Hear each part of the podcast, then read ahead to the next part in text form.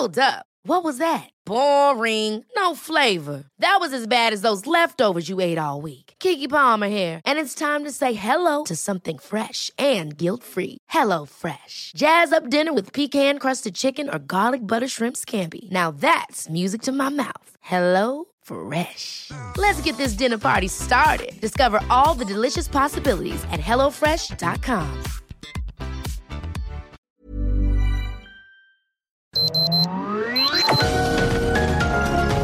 Heraldo Media Group presenta Sergio Sarmiento y Lupita Juárez. Información veraz y oportuna con un toque personal y humano. Por El Heraldo Radio, donde la H suena y ahora también se escucha.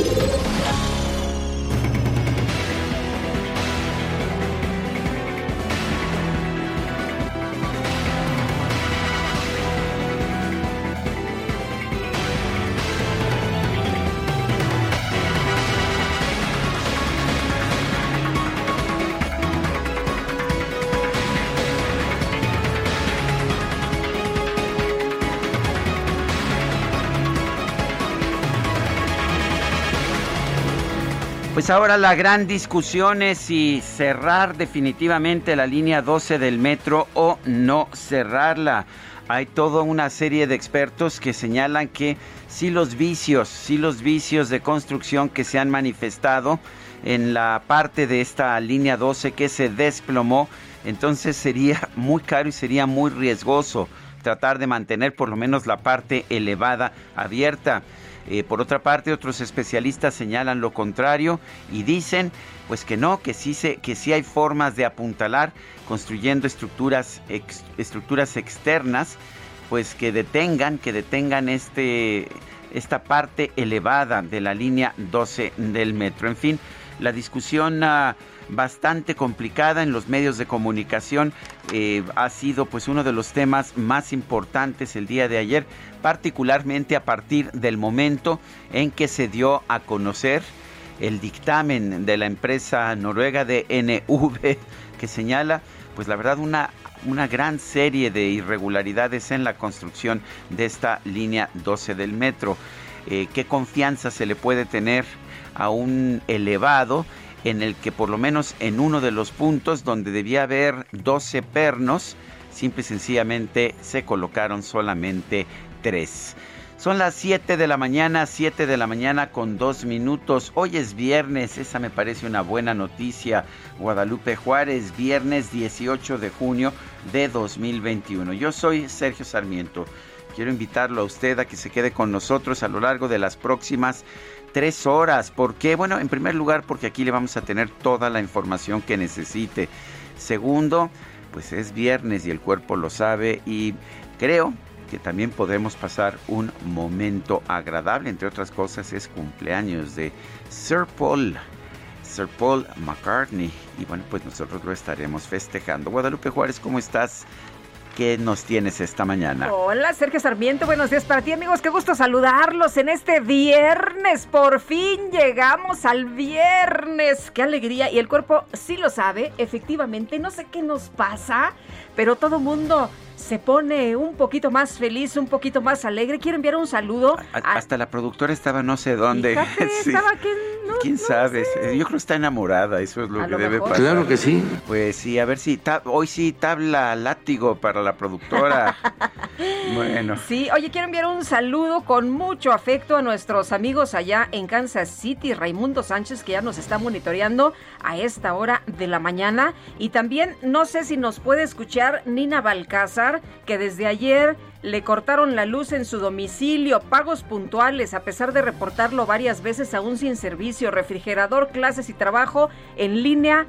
Ya te imaginarás, en problemas, obviamente.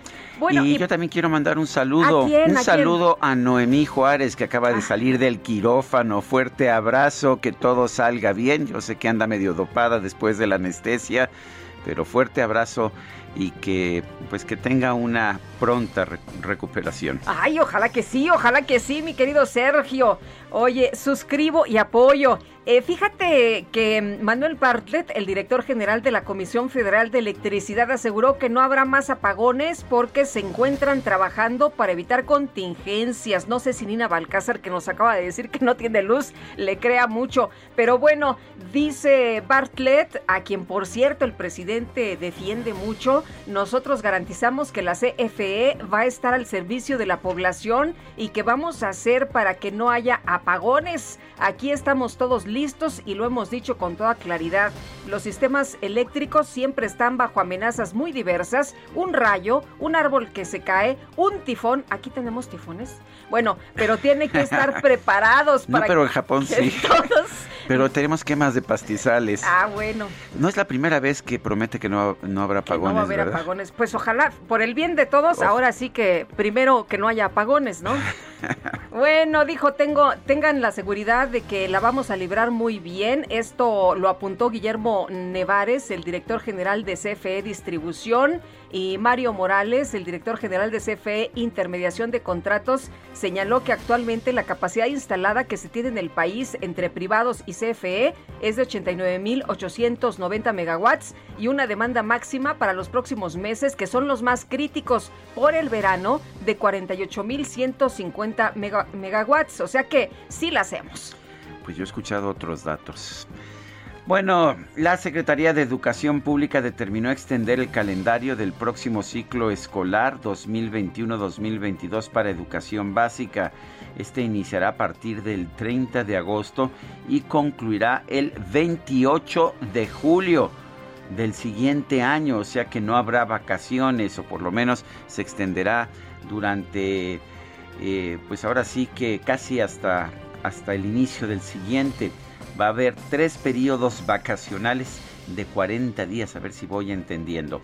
Vamos a ver, dice que el ciclo educativo considera 200 días efectivos de clases, un primer periodo vacacional del 20 al 31 de diciembre del 2021, otro segundo en Semana Santa que será del 11 al 22 de abril, tercero, vacaciones de verano que corresponden a 20 días a partir de del 29 de julio, o sea que se estaría regresando a fines de agosto y no a principios o mediados de agosto como es habitual. El docente o el titular del grupo podrán determinar si la ampliación de este periodo mediante el establecimiento de un plan de atención para aquellos educandos que así lo requieran o lo soliciten. Bueno, ante los señalamientos en los medios de comunicación sobre la suspensión de vacaciones y la extensión del ciclo escolar, la ley aclaró que los periodos vacacionales se encuentran establecidos en la Ley General de Educación. Total. Bueno, ahí está la Ley General de Educación eh, y, ahí pues se establece en realidad el calendario escolar. Solo que estos periodos de vacaciones, tal como están, pues son distintos a lo que tradicionalmente habíamos tenido. Del 20 al 31 de diciembre significa que pues se regresaría a clases, me imagino, el 2 de enero. El 2 de enero, en Semana Santa del 11 al 22. ¿El 2 de enero? ¿Quién va a regresar el 2 de pues enero? espera, uno, espera uno los Reyes y luego el Día de Reyes y luego el día después de los Reyes porque pues hay que, que jugar. Que jugar, sí. Bueno, y las vacaciones de verano que serían 20 días. ¿Te acuerdas cuando teníamos vacaciones de verano de tres meses? Sí, como no. Así como en Estados Unidos y en los países desarrollados. Muy sabroso que nos caía. Bueno, pues ya no. Son las 7 de la mañana con 8 minutos.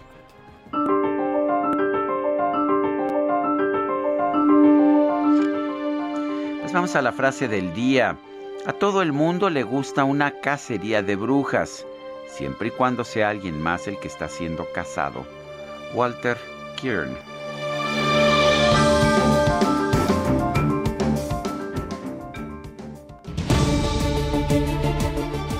Y las preguntas, ayer preguntábamos, ¿le parece certero el informe preliminar del desplome de la línea 12 del metro?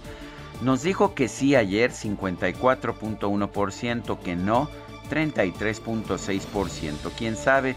2.2%. Recibimos pues poquitos, nada más 3.351 votos, aunque como me decía una persona que, me mandó un mensaje, Yo no leí todo el informe, la verdad. En realidad es muy, muy para ingenieros, ¿no? Pero bueno, es un informe técnico y para eso es, de eso se, se, trata. Esta mañana ya coloqué en mi cuenta personal de Twitter, arroba Sergio Sarmiento, la siguiente pregunta. ¿Deberá reabrirse la línea 12 del metro tras una reparación bien hecha? Nos dice que sí el 54.5%, que no 34.8%, no sabemos 10.7%. En 44 minutos hemos recibido 949 votos. Las destacadas del Heraldo de México.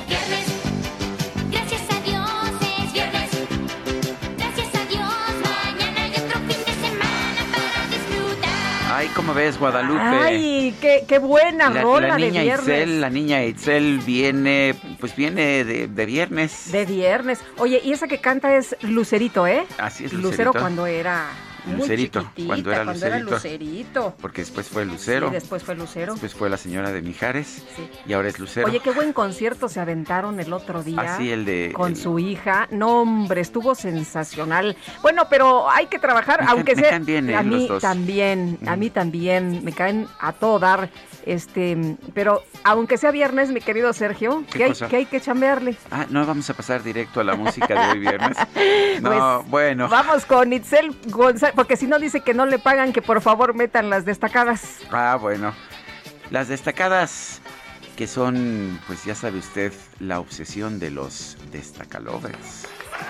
Así es, Sergio y Lupita, muy buenos días. Estamos listos con toda la información y celebrando, por supuesto, porque ustedes dicen que ando de fiesta en fiesta y lo confirmo. Llega el fin de semana, se vienen muchas celebraciones, así que sí, sí andamos muy contentos este viernes 18 de junio del Oye, se viene 2021. el, el día del papá, ¿verdad? El, ¿Qué es el domingo? Se viene la siguiente semana cargadita. Yo nada más eso les voy a adelantar. Se viene cargada de festejos, así que espero que los destacalovers y que ustedes y que todo el equipo de producción venga preparado porque eso sí vamos a andar de fiesta en fiesta, de festejo en festejo. Y antes de que llegue la tabla, vámonos con las destacadas del Heraldo de México. En primera plana, Colegio de Ingenieros resuelven mantener cerrada línea 12. Los expertos sugieren no reabrir el tramo subterráneo hasta reparar la parte colapsada. Marcelo Ebrard dijo que las empresas involucradas en la obra tienen que declarar. País, resultados, elección, superan votos nulos a mini partidos. Estos sufragios superan lo alcanzado por redes sociales progresistas, Partido Encuentro Solidario y Fuerza por México, que pierden su registro. Eh, personas que anularon su voto que los que votaron por estos partidos. Así es, Sergio Lupita, y por eso cosa. estos partidos Muy pierden el registro. Pero nos costaron más de 500 millones de pesos, eso sí. Ciudad de México, tramo bajo tierra, aconseja no reabrir estaciones. El Colegio de Ingenieros Civiles de México recomienda dar mantenimiento al túnel y a las vías. Estados, Baja California, atiborran sedes de vacunación.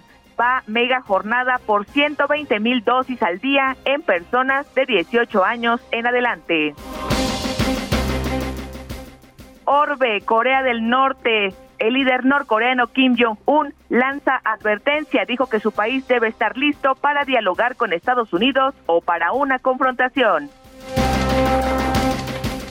Meta, boxeo, combate estelar. El tijuanense Jaime Munguía enfrenta mañana al polaco Kamil Ceremeta en el inicio de Ringside del Heraldo. Y finalmente, en mercados, antros pierden 300 mil millones de pesos. Empresarios aseguran que ya son 15 meses cerrados, hasta 80% de la industria ha quebrado por la pandemia. Lupita, Sergio, amigos, hasta aquí las destacadas del Heraldo. Feliz viernes. Gracias, Itzel. Buenos días. Son las 7, 7 de la mañana con 13 minutos. Vamos a un resumen de la información más importante. El Colegio de Ingenieros Civiles de México presentó su evaluación de la línea 12 del metro. indica que el tramo subterráneo no presenta daños estructurales ni deformaciones que comprometan su estabilidad. Sin embargo, recomendó no abrirlo hasta que concluyan los trabajos de mantenimiento y reparación de toda la línea. El problema es que pues ah, cientos de miles de personas se ven afectadas por el cierre de esta línea 12 del metro. Bueno, y por otro lado, la institución señaló que la estructura elevada de la línea 12 presenta evidencias de deficiencias y otras vulnerabilidades que requieren mayor estudio, como soldaduras en zonas de alto esfuerzo, separaciones insuficientes y fisuras. Sin embargo, aclaró que ninguna de ellas se considera de alto riesgo. La jefa de gobierno de la Ciudad de México, Claudia Sheinbaum, informó que su administración ya atiende algunas de las recomendaciones emitidas por distintos organismos especialistas con el fin de mantener una correcta operación de todo el sistema de transporte colectivo metro. El director de la Comisión Federal de Electricidad, Manuel Bartlett, garantizó que no habrá más apagones en el país a pesar de que los sistemas eléctricos siempre están bajo amenazas muy diversas. Los gobernadores de Jalisco y Guanajuato, Enrique Alfaro y Diego Sinué Rodríguez, pidieron reunirse con el presidente López Obrador para abordar el tema del desabasto de agua en sus estados. Y el gobernador de Nuevo León, Jaime Rodríguez Calderón, negó que su entidad atraviese por una crisis debido a la escasez de agua. Afirmó que la presa El Cuchillo puede garantizar el abasto de los próximos dos años. Adán Augusto López, mandatario estatal de Tabasco, pidió desaparecer la Conferencia Nacional de Gobernadores, la CONAGO, al considerar que este organismo solo ha servido para pura grilla. ¿No se le adelantó Mario Delgado? Pues parece que sí. La doctora Olga Sánchez Cordero, secretaria de Gobernación, pidió a todos los gobernadores salientes conducir una transición ordenada para mantener un trabajo coordinado en todo el país ante la persistencia de la pandemia de COVID-19. La sala especializada del Tribunal Electoral consideró, consideró que la titular de la Secretaría de Energía, Rocío Nale, incumplió la normatividad electoral al difundir propaganda gubernamental en su cuenta de Twitter.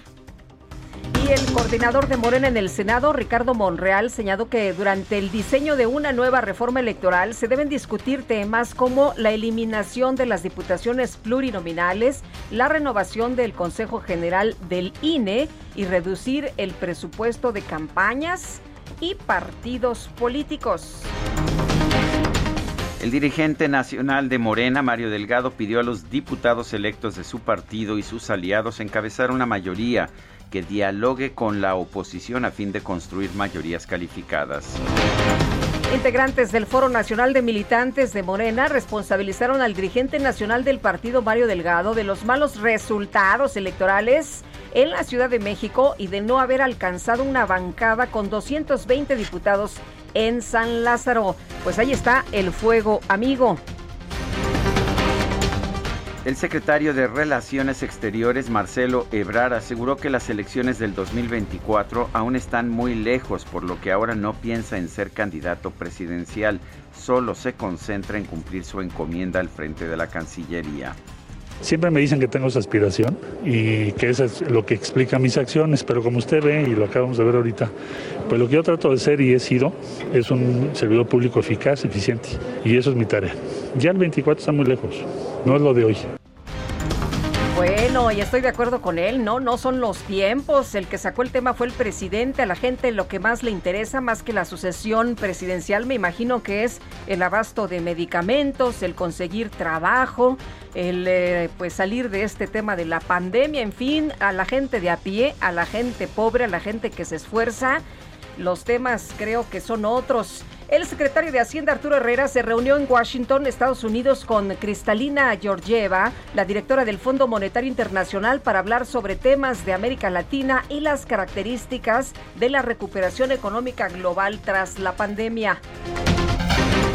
Este jueves, funcionarios de México, Estados Unidos y Canadá comenzaron la primera reunión virtual del Comité de Medio Ambiente del TEMEC para verificar el cumplimiento de los lineamientos que contempla el acuerdo comercial en esta materia. Y ayer, ayer llegó a México el secretario de Estado del Vaticano, el cardenal Pietro Parolín, para reunirse con el presidente López Obrador y con la jefa de gobierno de la Ciudad de México, Claudia Sheinbaum. En la capital del país se llevó a cabo una marcha para exigir justicia por los casos de Fer y Poli, dos mujeres de Iztacalco atropelladas por un hombre que se encuentra prófugo. Lo peor de todo es que no fue aparentemente un atropellamiento eh, pues al azar, pues, no fue un accidente realmente, el hombre le da vuelta al, al auto para, para pues arrollar realmente a estas mujeres. Y el fiscal general de Oaxaca, Arturo Peinbert, ordenó reabrir los casos de feminicidios por el ataque con ácido en contra de la saxofonista Marielena Ríos y el caso de la fotógrafa María del Sol Cruz Jarquín, asesinada en Juchitán de Zaragoza. La Fiscalía General de Nayarit ejecutó una nueva orden de aprehensión en contra del exgobernador de la entidad, Roberto Sandoval, por delitos electorales, peculado y ejercicio indebido de funciones. Y un juez federal condenó a 32 años y 3 meses de prisión a Juan Francisco Picos Barrueta, alias El Quillo, por el asesinato del periodista Javier Valdés, ocurrido en 2017. Florian Tudor y otros dos ciudadanos de nacionalidad rumana fueron vinculados a proceso por el robo de 70 millones de pesos de cajeros automáticos en marzo de 2017. La titular de la Secretaría de Educación Pública, Delfina Gómez, se reunió con representantes de la Confederación Nacional de Escuelas Particulares, a quienes pidió cambiar la percepción errónea que los aleja de la autoridad educativa. La Comisión Nacional de Mejora Regulatoria dio a conocer el proyecto de acuerdo de la SEP con el que se establecen las reglas y protocolos para el regreso a clases presenciales a partir del 30 de agosto en los estados que se encuentren en semáforo verde. Y Rodolfo Lemán Mendoza, subdirector de Servicios de Salud de Pemex, informó que ya comenzó el proceso de vacunación contra COVID-19 para trabajadores de la refinería Lázaro Cárdenas en Minatitlán, Veracruz subsecretario de Prevención y Promoción de la Salud, Hugo López Gatel, anunció que en Quintana Roo y Baja California Sur se va a adelantar la vacunación contra el COVID-19 para las personas de, de 39 a 40 años. El gobernador, el gobierno de los Estados Unidos, quiero decir, emitió licencias para realizar ciertas transacciones económicas en Venezuela a fin de permitir la entrega de mascarillas, ventiladores, vacunas y otros insumos médicos para atender la emergencia sanitaria. El presidente de Rusia, Vladimir Putin, se dijo complacido por el resultado de su encuentro con el mandatario de los Estados Unidos, Joe Biden, a quien calificó como un negociador inteligente y astuto. En información de los deportes, la UEFA pidió a todos los jugadores de las selecciones que disputan la Eurocopa no retirar las botellas de las firmas que patrocinan el torneo para evitar estos casos como el de Cristiano Ronaldo que usted pues ya conoce. Son las 7 de la mañana con 22 minutos. Yesterday All my troubles seem so far away. Now it looks as though they're here to stay. Oh, I believe in yesterday. Suddenly. No te lo quería decir, Lupita, pero estaba abierto el micrófono. ¿Ah, no, no es cierto. No, Como dice mi compañero, avisen. bueno, pues estamos empezando esto con Yesterday. Hoy es cumpleaños de Paul McCartney, cumple 79 años, uno de los compositores populares más importantes, yo diría, de la historia, y uno de mis favoritos, todavía por ahí eh, se, resiste a retirarse. Sir Paul McCartney. Oye, qué bueno porque tiene mucha creatividad y ha sido muy exitoso en todo lo que ha presentado, ¿no? Escuchemos esta, Yesterday, vamos a seguir escuchando música de Paul McCartney. Oye, ¿fuiste al concierto en el, en el Zócalo? Cuando en el Zócalo no, no, no, pero sí he ido a conciertos de él, sí. Me parece muy bien. I said, I don't. Something's wrong. Now I long for yesterday. Y digo que algo que está malo y sigo pensando en el ayer. Son las 7 de la mañana con 24 minutos. Quique, Quique ya nos quiere quitar. Se ve que no es muy fan de Sir Paul. Pero a ver, este, mi querido Quique, este, dejamos aquí yesterday hasta, hasta el corte si se puede. Yesterday, love was such an easy game to play.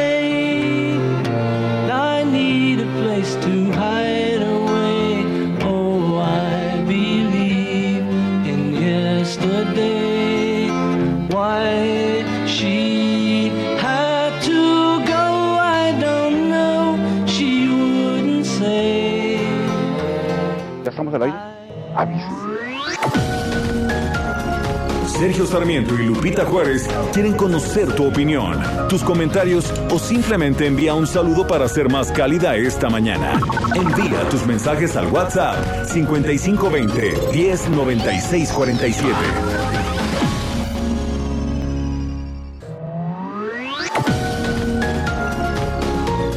Continuamos con Sergio Sarmiento y Lupita Juárez por El Heraldo Radio.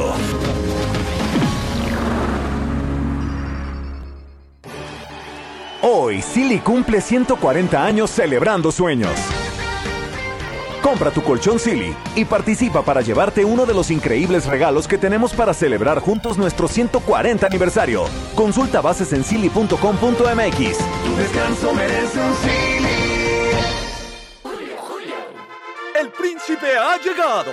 Ha llegado, pero a Soriana, con todos los pastelitos y galletas Marinela que pongo al 3x2, como Príncipe Marinela de 378 gramos. Lleva 3 por 66 y ahorra 33 pesos. Tú pides y Julio Regalado manda, solo en Soriana. A junio 24, aplican restricciones.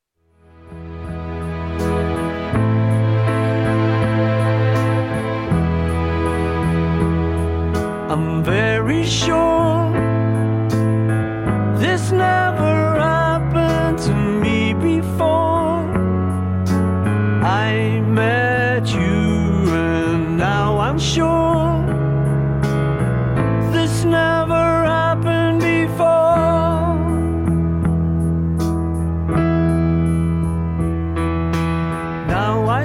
Seguimos escuchando música de Paul McCartney. Esta es ah, una canción bastante posterior. Empezamos con Yesterday. Esto se llama This Never Happened Before. Esto nunca, nunca pasó con anterioridad. Estamos escuchando música de este compositor británico nacido en Liverpool el 18 de junio de 1942 o sea que está cumpliendo 79 años. Esta canción de This Never Happened Before se lanzó en 2005. Posteriormente se utilizó como música de una película llamada, llamada La Casa del Lago. No sé si la viste, Guadalupe, pero es una película de estas como de, de terror, si no mal recuerdo. No, no la vi. Bueno, pues ahí está, This Never Happened Before. Y nos la pidió la Caligot. This is the Bueno, y mensajitos esta mañana. Alfredo Bernal nos dice, buenos días. No, efectivamente no son iguales, son mucho peor- peores. La tragedia del metro desnuda tal cual a este gobierno, corrupción por todos lados y una gran colusión. Pues se imaginan ustedes cómo habría remetido ya AMLO si los que hubieran hecho la línea 12 fueran de otro partido. ¿Por qué no dice nada Ebrard cuando aflora tanta corrupción? Esa línea es de las obras más mal hechas en los últimos años. Dice en muchos años. Sí, sí, sin duda es una obra que está muy mal hecha. Hoy, hoy de hecho reflexiono sobre el tema en mi columna periodística y digo algo. eh, yo creo que está muy mal hecha la obra. eh, creo que fue una gestión apresurada. Eh, ya, ya ves que hablábamos del tema con Jorge Andrés Castañeda Sí. ayer, eh, pero no creo en las cacerías políticas. Finalmente el jefe de gobierno no iba a estar revisando los pernos eh, y creo que esa no era su responsabilidad. Creo que en cambio sí debemos cuestionarlo sobre pues decisiones que está tomando como canciller, como por ejemplo es el caso con pues con la dictadura de Nicaragua. Que dice que no intervención, no la intervención, que México no se mete en estos temas. que él que él sí cuestiona el que el dictador de Nicaragua esté encarcelando a todos los opositores para pues, no tener oposición en las elecciones, pero pues que no se mete. Eh, en cambio, yo sí recuerdo que sí cuestionaron severamente lo que denominaron un golpe de Estado en Bolivia, que en realidad fue una renuncia del presidente y una sucesión conforme bueno, hasta se a la apoyó, constitución se mandó de un avión para ¿no? recoger a Evo Morales, o sea, se interviene en algunas cosas y no se interviene en otras. Bueno, eh, ayer leía yo, eh, me pareció un artículo muy interesante, se lo hice saber desde el principio a Gonzalo Hernández Licona, director de la Red de Pobreza Multidimensional de la Universidad de Oxford. Lo que señalaba él en este artículo que me llamó la atención es que nos han dicho que el gobierno está apoyando a los pobres. Primero que los pobres, ha primero sido el lema, ¿no? Y creo que todos estamos de acuerdo en apoyar primero a los pobres, pero resulta que los programas sociales de hoy están menos focalizados para ayudar a los pobres. No me digas que está apoyando más a los ricos. Bueno, Pues, eso es lo que decía Por él lo menos ayer, a los que no son tan pobres. Eh, vamos a conversar con el doctor Gonzalo Hernández Licona, director de esta red de pobreza multidimensional de la Universidad de Oxford. Gonzalo, gracias por tomar nuestra llamada. Hola Sergio, ¿qué tal Lupita? ¿Cómo Hola, ¿qué están? Muy tal? buenos días. Qué gusto saludarte, ver, buen día. Explícanoslo, eh, eh, ahora sí que con sencillez para que la gente lo entienda. Nos dicen que, nos dice el presidente, lo que pasa es que los conservadores se molestan porque yo estoy ayudando a los pobres y ellos no quieren que yo ayude a los pobres. Lo que tú nos dices es que, pues estos programas sociales no son necesariamente, eh, no están focalizados para ayudar a los más pobres. Que de uno de los retos eh, más complicados es hacerle llegar apoyos a la población más pobre en un país como México, Sergio. Eh, porque la o sea, no, tú, tú no vas caminando por la calle y dices, ah, pues mira, ese es pobre y ese no es pobre. O sea, no, no, es, no es tan sencillo hacerlo por muchas razones. Uno, porque hay que ver cómo, cómo identificamos a la población en pobreza y dos, que es lo más relevante, la población en pobreza y pobreza extrema tiene muchos menos recursos para, para andar persiguiendo los programas gubernamentales.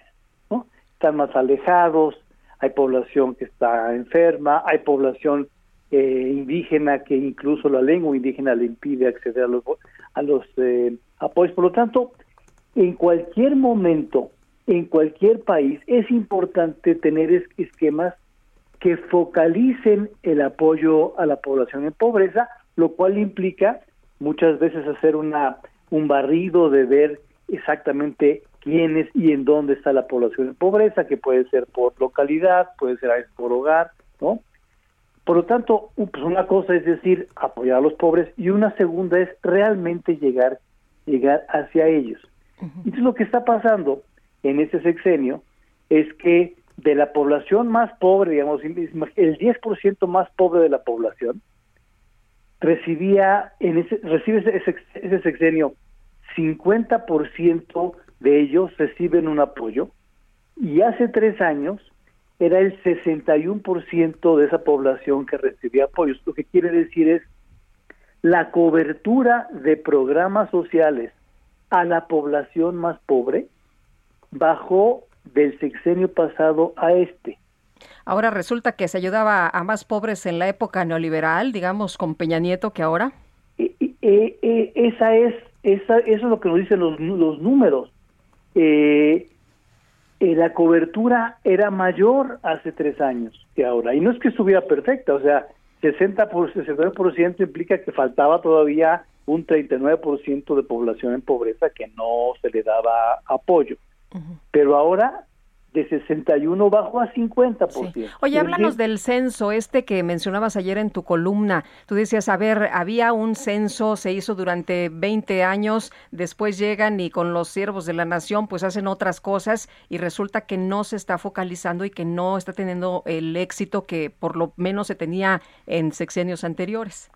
Mira, el programa social que con más claridad llegaba a los pobres, sin que fuera perfecto, pero llegaba más, el, el que más llegaba era el programa Prospera Oportunidades. Es, es, hizo un esfuerzo de focalización por muchos años que implicó eh, darle más a la gente. Ese programa desapareció en ese sexenio, lo quitaron.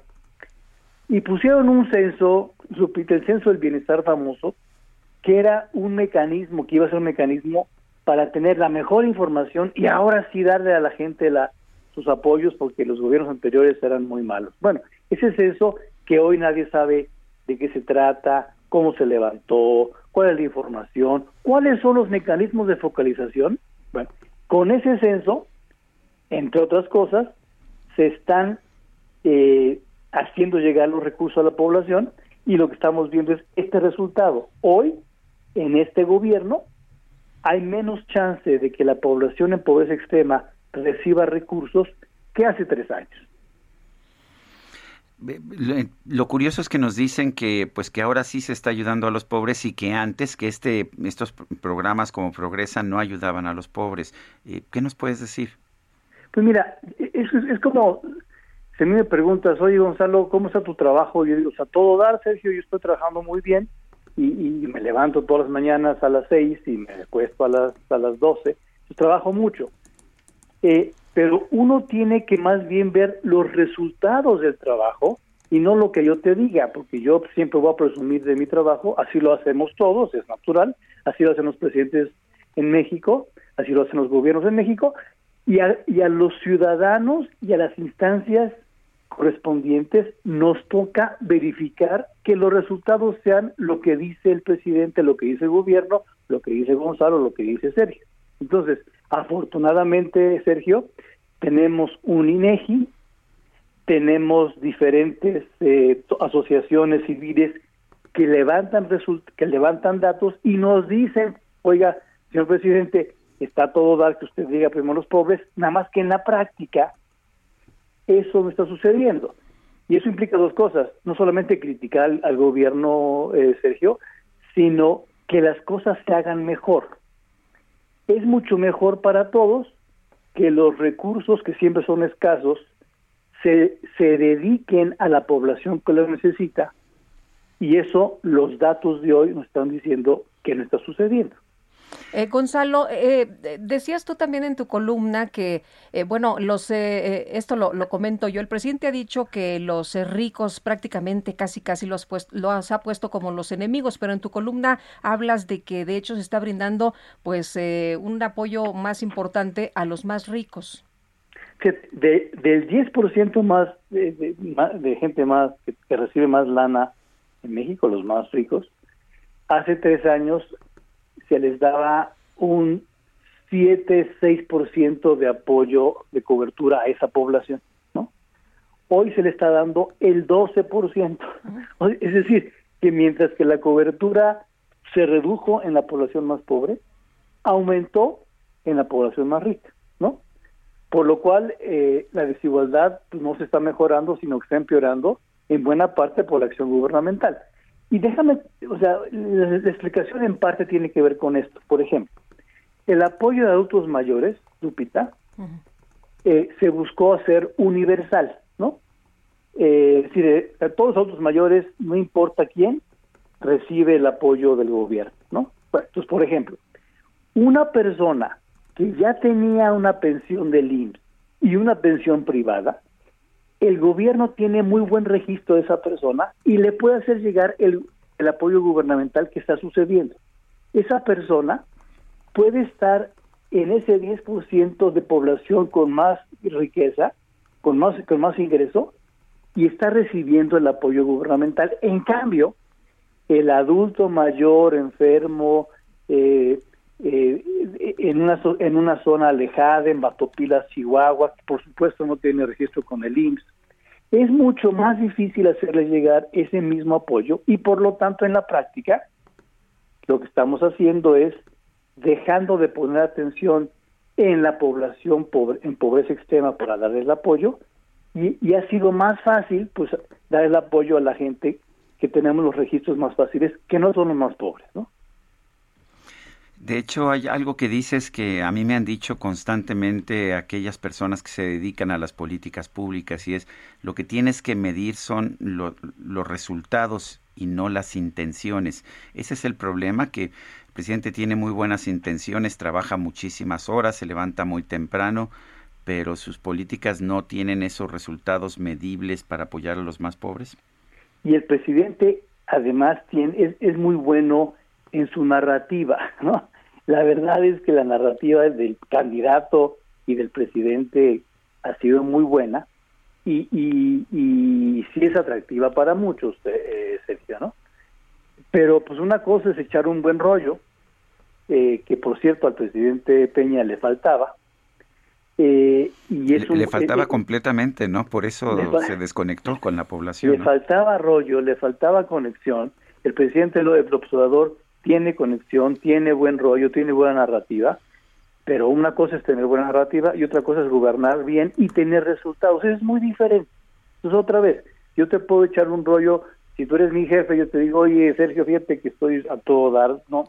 Ni te imaginas lo que acabo de hacer de chamba, y tú me lo crees. Hasta que digas, oye, Gonzalo, en- enséñame tu chamba, maestro. Pues aquí está pasando lo mismo. El presidente tiene una buena narrativa, eh, pero lo que está pasando en este caso es que la cobertura hacia los más pobres es menor que hace tres años. Entonces, hay que decirlo, qué bueno que se puede medir. Y te digo, no solamente es para criticar, es para corregir, ¿no? O sea, gobernar no es fácil, pues, a pesar de que el presidente pensaba que era fácil, no es fácil. Y por lo tanto, uno tiene que a cada rato revisar esos resultados, Sergio, checar cómo vamos, checar cómo va el crecimiento, la creación de empleos, eh, el, eh, la seguridad pública y tomar cartas en el asunto y corregir cuando las cosas no estén bien, ¿no? Pues me quedo con esa frase, gobernar no es fácil. Gracias, Gonzalo Hernández Licona. Un abrazo, Lupita Sergio. Hasta luego, hasta luego, Gonzalo. Yo me acordé de aquella frase de gobernar no tiene ciencia. Pues sí, pues precisamente yo creo que ese es el problema, ¿no? Porque claramente gobernar sí es complicado si lo que quieres es tener resultado. Y qué bueno que el presidente quiera ayudar a los más pobres y qué malo que no los esté ayudando, Pues sí. ¿no? O que esté ayudando menos a los más pobres de lo que está ayudando a O sea, las otras tienes clases una buena intención, pero tienes que también tener una buena ejecución. Y aquí está fallando por los datos que tenemos. Oye, Alicia Kerber es cónsul general de México en Houston y vamos a platicar con ella porque este viernes se inaugura una nueva sede del consulado mexicano precisamente por allá. Alicia Kerber, cónsul, gracias por platicar con nosotros esta mañana. Muy buenos días.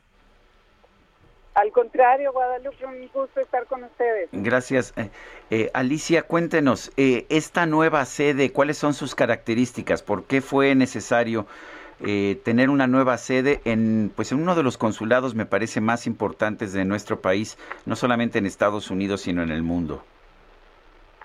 Así es, somos el- la tercera sede con una población mexicana, las más importantes aquí en Estados Unidos. Y bueno, pues les comento, es- realmente el nuevo edificio del Consulado General de México en Houston es el resultado de una permuta que se acordó entre el Gobierno de México y el Departamento de Transporte de Texas, porque donde estábamos instalados, donde ya teníamos cerca de 20 años, va a haber una importante construcción urbana, ¿no? Entonces se, se llevaron a cabo negociaciones de tal manera que esta permuta no le costara ni un centavo a México y que ninguna de las este, adaptaciones que se han realizado al nuevo edificio eh, fueran con cargo al erario mexicano, es decir, al presupuesto y al bolsillo de los mexicanos. Lo que te puedo decir es que este nuevo edificio también responde a una dinámica de la población mexicana aquí en Houston que ha crecido en los últimos años. Entonces nuestras antiguas instalaciones pues las veníamos adaptando para poder dar un servicio a la comunidad programas con los que contamos. Saben ustedes que no nada más son pasaportes y matrículas, sino también asistencia legal, protección médica, financiera. Todos estos servicios se dan en el consulado y ya estaba pues muy muy pequeña nuestra nuestro edificio. ¿Que va a ser Eh, más funcional y más accesible? totalmente más funcional. Contamos con áreas específicamente diseñadas para la tarea de documentación y sobre todo para la, los temas de protección que como saben requieren de cierta privacidad y más sensibilidad. Entonces que la gente se sienta a gusto para ir a plantear sus problemas en un ambiente de discrecionalidad total. algo muy importante, muchos de nuestros eventos muchas veces teníamos que hacerlos eh, en espacios que teníamos que, pagar algún tipo de recurso para rentar, eventos comunitarios, este, fiestas nacionales, etcétera. En donde nos encontramos ahora, vamos a poder hacer muchos de esos eventos en nuestras instalaciones. Cuenta con certificación LED, que eso es eh, medioambiental, que eso es algo que me parece muy importante, porque mientras dejamos un edificio que se va a convertir también en otra zona de, no sé, urbana de cemento, nos vamos a un edificio que va a contribuir a, eh, ahorrar recursos para México y a, cuidar también el medio ambiente. Así es que como pueden ver, pues también tiene muchas ventajas, muchas ventajas para la comunidad porque tenemos acceso por transporte público, que era una de las demandas que recibíamos de nuestros paisanos y paisanas, y sobre todo también pues algo que parece eh, una no importante para muchos, pero cuenta con un amplio estacionamiento. Aquí, como saben, en Estados Unidos pagar estacionamiento es muy caro y para nuestros paisanos pues es afectar también su patrimonio. Aquí un estacionamiento muy amplio, totalmente gratis, en una zona de alta seguridad. Muy bien, pues Alicia Kerber, muchas felicidades y muchas gracias por platicar con nosotros esta mañana. Muy buenos días. No, al contrario, gracias a ustedes y los invitamos a que nos visiten pronto, por favor. Con mucho gusto, por allá, por allá estaremos. Muchas gracias. Es la cónsul general de México en Houston, Alicia Kerber. Allá, allá podemos ir a Now Media, ¿no? Eh, ahí podemos ir a Now Media, donde, eh, donde se nos transmite en, en video. De hecho, tenemos unas cámaras aquí y desde aquí se transmite a las instalaciones de Now Media en Houston y ahí pues uh, nos puede usted mm, ver. El recibo de la Secretaría de Relaciones Exteriores una serie de tweets sobre el tema de la posición de México ante la situación en Nicaragua. Hemos estado tratando el tema, yo he hecho comentarios al respecto. Siempre me gusta presentar también el otro lado. Usted ya escuchó mi, mi punto de, de vista. Lo que señalaba, de hecho, la Secretaría de Relaciones Exteriores este pasado 14 de junio es lo siguiente. México ha seguido con preocupación las recientes acciones desplegadas por el gobierno de Nicaragua. Dichas acciones derivaron en la detención de cuatro precandidatos presidenciales, ocho líderes opositores y dos excombatientes sandinistas en el marco del proceso electoral que tendrá lugar el 7 de noviembre próximo en ese país. México con estricto respeto a su política de no intervención y autodeterminación de los pueblos, ha hecho saber al gobierno de Nicaragua su preocupación por la integridad y libertad de los detenidos. Bueno, esta posición la conocía yo, me la han hecho llegar de la Secretaría de Relaciones Exteriores, pues para aclarar cuál es la posición del gobierno mexicano. Bueno, y en otros, en otros temas, el cardenal Pietro Parolín, secretario del Estado Vaticano, llegó a México la tarde de este jueves. El diplomático fue recibido en el aeropuerto de la Ciudad de México por el presidente y secretario de la Conferencia del Episcopado Mexicano, Rogelio Cabrera López y Alfonso Miranda Guardiola, respectivamente. Eh, estará en nuestro país hasta el próximo lunes. Se reunirá con el presidente de la República, Andrés Manuel López Obrador, también con la jefa de gobierno, Claudia Sheinbaum, y con el presidente sostendrá un encuentro privado en el marco de un desayuno el lunes 21 a las 9 de la mañana allá en Palacio Nacional y a las diez y media eh, la jefa de gobierno le entregará el título de huésped distinguido de la capital en el Palacio del Ayuntamiento. Después de recibir la distinción, el secretario de la Santa Sede se va a trasladar a la Anunciatura Apostólica para estar presente en la celebración del aniversario del pontificado del Papa Francisco y las actividades de Pietro Parolín para este viernes son de carácter privado. Son las 7 con 53 minutos. Vamos con Augusto Atempa. Adelante, Augusto. Sergio Lupita, muy buenos días. Pues hace algo de frío en esta Ciudad de México. Hay que salir bien abrigados y, por supuesto, no olvidar el paraguas porque se prevén lluvias desde temprano. Para aquellos que ya están en su automóvil y van hacia la zona oriente de la capital provenientes del periférico, les informo que Viaducto presenta muy buen avance, Viaducto Miguel Alemán. Esto desde pues, el cruce con Viaducto Río Becerra hasta la avenida Cuauhtémoc. Ahí empieza a complicarse un poco la circulación, pero mejora una vez que cruzan la avenida Calzada de Tlalpan. En sentido contrario de la circulación, encontraron algo de carga vehicular sobre Congreso de la Unión, bueno, sobre la avenida viaducto Miguel Alemán desde Congreso de la Unión hasta la avenida Cuauhtémoc. Hay que tenerlo en cuenta para aquellos que van hacia la zona poniente. Pueden utilizar el eje 3 Baja California como una muy buena opción para poder burlar este puente.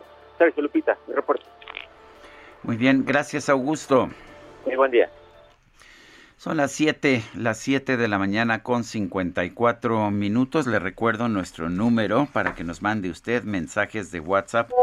Es el 55 20 10 96 47. Ya sabe usted, puede puede mandarnos mensajes, recordatorios, este, familiares, eh, invitaciones, eh, invitaciones a moles y festejos, lo que usted quiera, lo puede hacer con mucho gusto. 55. También un audio, ¿no? También, puede, nos, también nos puede mandar mensajes de texto o mensajes de audio. Y bueno, al respecto de la casa del lago, eh, la Cali, la Caligot, de inmediato me dice que La Casa del Lago, más que de terror, es un poco, un poco como una ficción acerca de una anormalidad en el tiempo que permite que Keanu Reeves esté ¿Es la de Sandra Bullock? Eh, con Sandra Bullock. Está en una línea de tiempo dos años atrás respecto a Sandra Bullock y se relacionan mediante cartas. Es una muy bonita película y la parte de la canción de Sir Paul es bellísima. Ya no me acordaba yo bien y la estaba confundiendo con la dama de si es de Sergio Sarmiento y Lupita Juárez quieren conocer tu opinión, tus comentarios o simplemente envía un saludo para ser más cálida esta mañana. Envía tus mensajes al WhatsApp 5520 109647.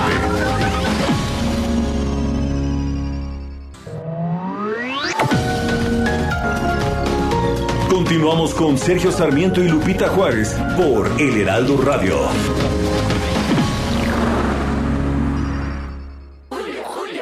Amor, ¿no has visto mis pantalones? No los encuentro. Encuéntralos en Soriana, con toda la ropa exterior, interior y calzado para caballeros que pongo al 30% de descuento. Sí, al 30% de descuento. En tienda o en línea, tú pides y Julio Regalado manda. Solo en Soriana. A junio 25. Aplican restricciones.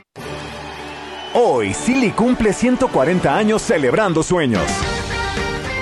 Compra tu colchón Silly y participa para llevarte uno de los increíbles regalos que tenemos para celebrar juntos nuestro 140 aniversario.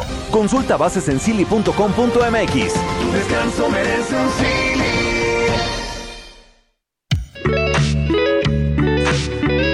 Asamblea General de las Naciones Unidas declaró el 18 de junio como el Día de la Gastronomía Sostenible para conocer su importancia como una expresión cultural relacionada con la diversidad natural del mundo.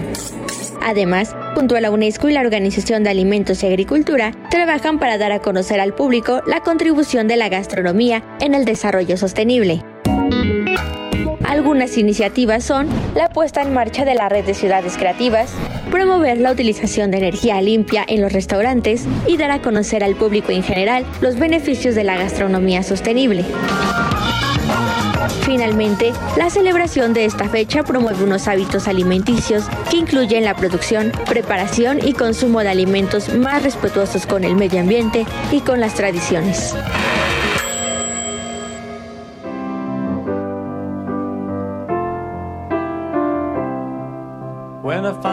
Myself in times of trouble, Mother Mary comes to me, speaking words of wisdom let it be. And in my hour of darkness, she is standing right in front of me, speaking words of wisdom. Let it be. Let it be. Let it be. Let it be. Whisper words of wisdom. Let it be.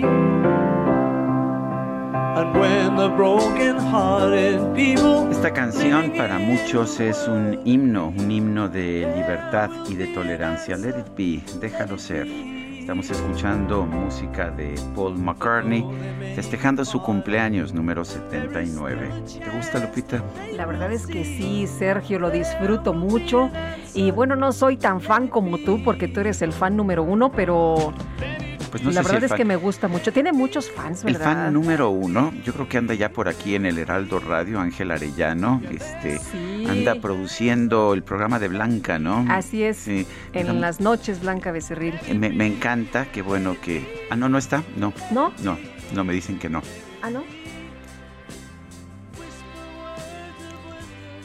Ah, Bueno, pues pero bien. ven, no, es uno de los grandes, de los grandes eh, fans de, de Paul McCartney. Sí, otro, otro gran fan de los Beatles y, y- y Paul McCartney en general.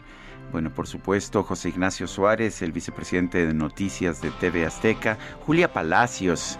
Uy. Al- alguna vez hice una, alguna vez hice una comida en mi casa con José Ignacio Suárez, eh, Julia Palacios.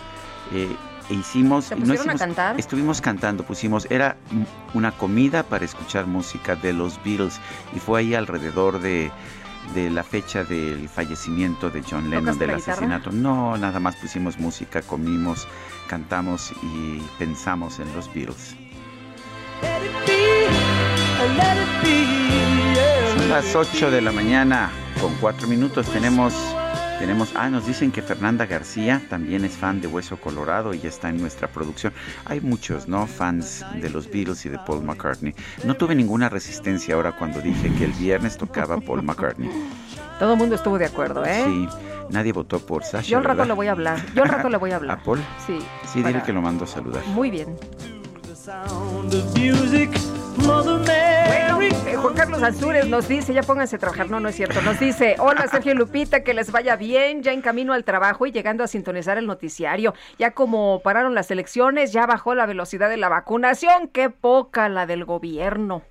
Dice otra persona, como que la característica principal de la 4T y por la que siguen haciendo historia es saber quién dice el mayor número de mentiras. Ya no va a haber apagones, ya va a haber medicinas, ya no hay corrupción, etcétera. Con esta mentinera, perdón, mañanera, López Obrador lleva la delantera, le llevan un conteo de miles de mentiras, lo que nos dice Javier Cruz. Son las Oye, ¿y, y sí es cierto eso de que le llevan conteo de las cosas que dice y que no son ciertas en spin? Efectivamente. Luis sí, Estrada. sí, así es. Y este, lo mismo le hacían a Donald Trump. Sí. Todos los políticos mienten, ¿eh? Solo que algunos mienten más que otros, pero todos los políticos mienten. Pero cuando hablas todo el tiempo, tienes más problemas de equivocarte. Y sobre todo cuando piensas que lo que tú digas necesariamente es cierto, entonces tienes todavía más problemas de equivocarte. Pero en fin, son las 8 de la mañana con, con 5 minutos. Nueva ruta a Bogotá saliendo de Ciudad de México. Vuela desde 42 dólares. Viva Aerobús. El pronóstico del tiempo. Sergio Sarmiento y Lupita Juárez. Alex Rodríguez, meteorólogo del Servicio Meteorológico Nacional de la Conagua, cuéntanos todo, por favor, cómo nos preparamos para este fin de semana. Hola, ¿qué tal? Muy buenos días, Sergio y Lupita. Les mando un saludo a ustedes y a la gente que nos escucha. Y bueno, les comento que para hoy tenemos a la depresión tropical 4E en el Océano Pacífico, la cual se ubica al sur de las costas de Guerrero y presenta un desplazamiento hacia el oeste-noroeste. Este sistema ocasiona lluvias extraordinarias, estos mayores a 250 milímetros en Guerrero, lluvias torrenciales en Michoacán y Oaxaca, lluvias intensas en Jalisco y Colima, así como lluvias muy fuertes en Chiapas. Estas lluvias podrían generar aumento en los niveles de los ríos y arroyos, desbordamientos, deslaves e inundaciones en zonas bajas del terreno. Es por ello que se recomienda atender los avisos emitidos por las autoridades del Sistema Nacional de Protección Civil en cada entidad. Asimismo, se pronostican vientos con racha de 70 a 90 kilómetros sobre hora, oleaje de 2 a 4 metros de altura significativa y la posible formación de trombas marinas en costas de Oaxaca, Guerrero y Michoacán.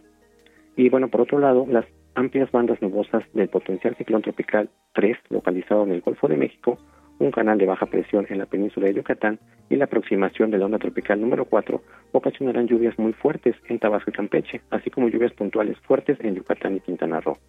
Y bueno, para la Ciudad de México se pronostica cielo medio nublado a nublado durante esta mañana y por la tarde y noche prevalecerá cielo nublado con potencial de lluvias puntuales fuertes en la Ciudad de México, eh, con descargas eléctricas y posible caída de granizo, mientras que la temperatura máxima será de 22 a 24 grados centígrados y la mínima para mañana será de 13 a 15 grados centígrados. Ese fue el pronóstico meteorológico. Alex, o sea que va a estar lloviendo en prácticamente todo el territorio. Así es, durante el fin de semana. Bueno, muchas gracias, buenos días. Que tenga buen día, hasta luego. Nueva ruta a Bogotá saliendo de Ciudad de México.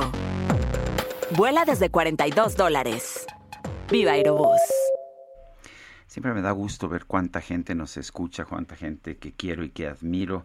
Recibo saludos. Nos dice Marilú Méndez, que déjeme decirle, a lo mejor no le suena el nombre, es una gran luchadora por los derechos humanos, gran defensora de los Derechos Humanos allá en eh, Yucatán y ella nos está escuchando desde Mérida a través de Heraldo Radio por Internet. Saludos a, Marilú Méndez y a su amiga Isabel Cristina, que es economista y que al parecer le gusta mi trabajo. Gracias por, pues por leerme, por escucharnos, por supuesto.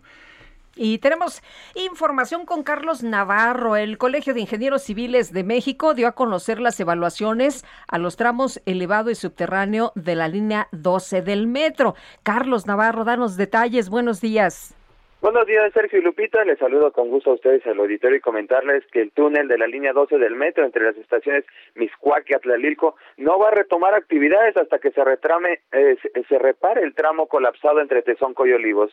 El Colegio de Ingenieros Civiles de México presentó las evaluaciones que realizaron a la línea dorada, mismas que arrojaron conclusiones como ya la mencionada. Francisco Suárez, perito en túneles del colegio, informó que el tramo subterráneo no presenta daños estructurales ni deformaciones que pongan en riesgo su estabilidad, por lo que puede retomar actividades en corto plazo.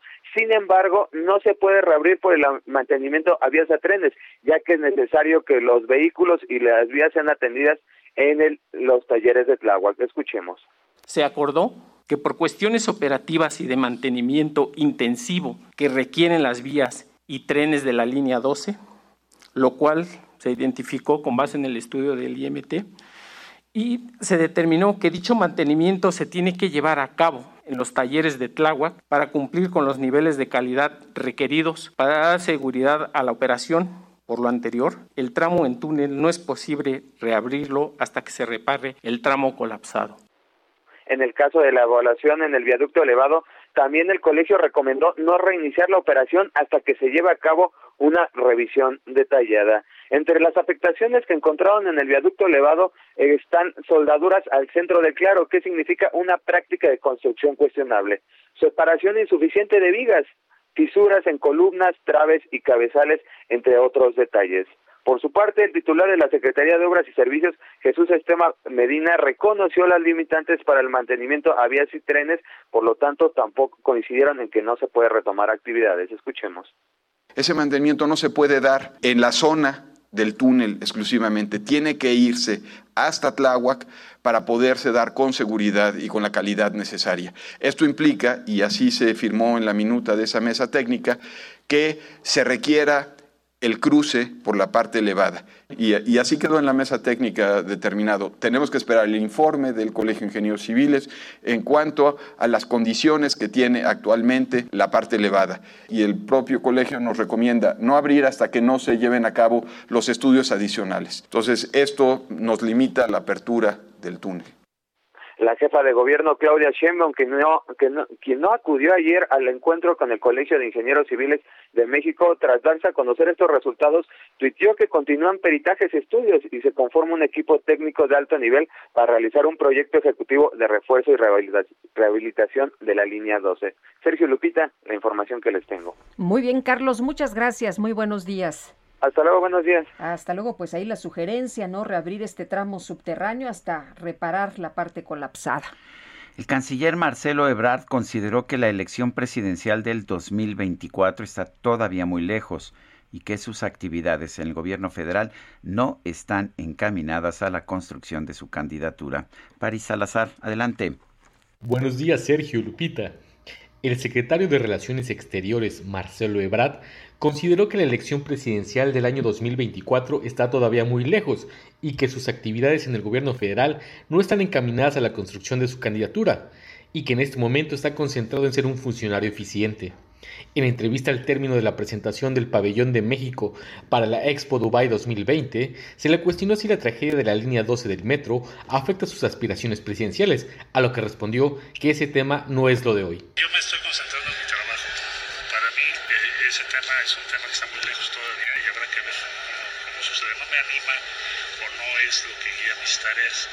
Siempre me dicen que tengo esa aspiración y que eso es lo que explica mis acciones, pero como usted ve y lo acabamos de ver ahorita, pues lo que yo trato de ser y he sido es un servidor público eficaz, eficiente, y eso es mi tarea. Ya el 24 está muy lejos, no es lo de hoy. Hoy hay que cumplir lo que tenemos como encomienda. Ante los resultados del dictamen preliminar por el colapso de la línea 12 del metro, que señaló fallas en la construcción de la obra, el canciller y ex jefe de gobierno del Distrito Federal indicó que las empresas constructoras y supervisoras tendrán que declarar sobre el diseño, el trazo y la construcción, así como el mantenimiento de la obra. Recordó que se integró un comité central de obras y un subcomité para la toma y aprobación de las decisiones técnicas y que todas estas fueron colegiadas. Marcelo Ebrard expuso que las empresas constructoras y certificadoras tendrán que declarar sobre la línea 12 del metro. El canciller reveló que no ha sido llamado a declarar sobre el accidente de la línea 12 del metro. Sergio Lupita, esta es la información. Gracias, gracias Paris Salazar. En, en Metepec, en el Estado de México, fue asesinado el periodista Felipe Enrique García. Autoridades mexiquenses anticipan que el móvil habría sido un posible asalto. Y Gerardo eh, García, nos tienes toda la información. Gerardo, cuéntanos. Muy buenos días, Lupita, Sergio. Así como lo comentas, la familia de García García lo reportó como desaparecido la noche del miércoles. El hecho se dio cuando manejaba su vehículo que lo tenía registrado en una plataforma digital de transporte de lujo. La búsqueda de Enrique García García concluyó luego de que se reportó que fue asesinado por un disparo de arma de fuego.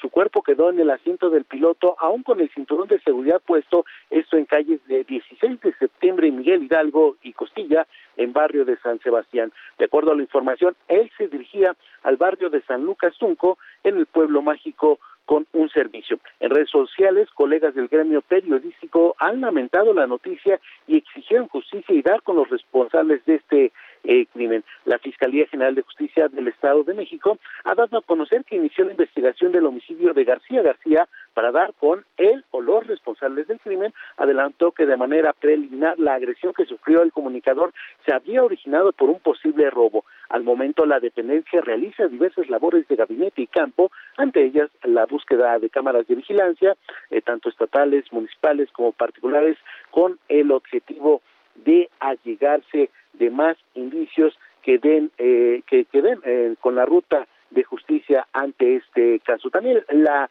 Comisión de Derechos Humanos del Estado de México precisamente también eh, se sumó a esta condena de este hecho violento ocurrido en Metepec, en donde piden el esclarecimiento de estos hechos y solicitan medidas precautorias para su familia. Ante esto, también está eh, este organismo público inició la investigación de oficio con número CODEM eh, 19-2021, radicada en la Visitaduría Adjunta de Atención a Periodistas y Comunicadores.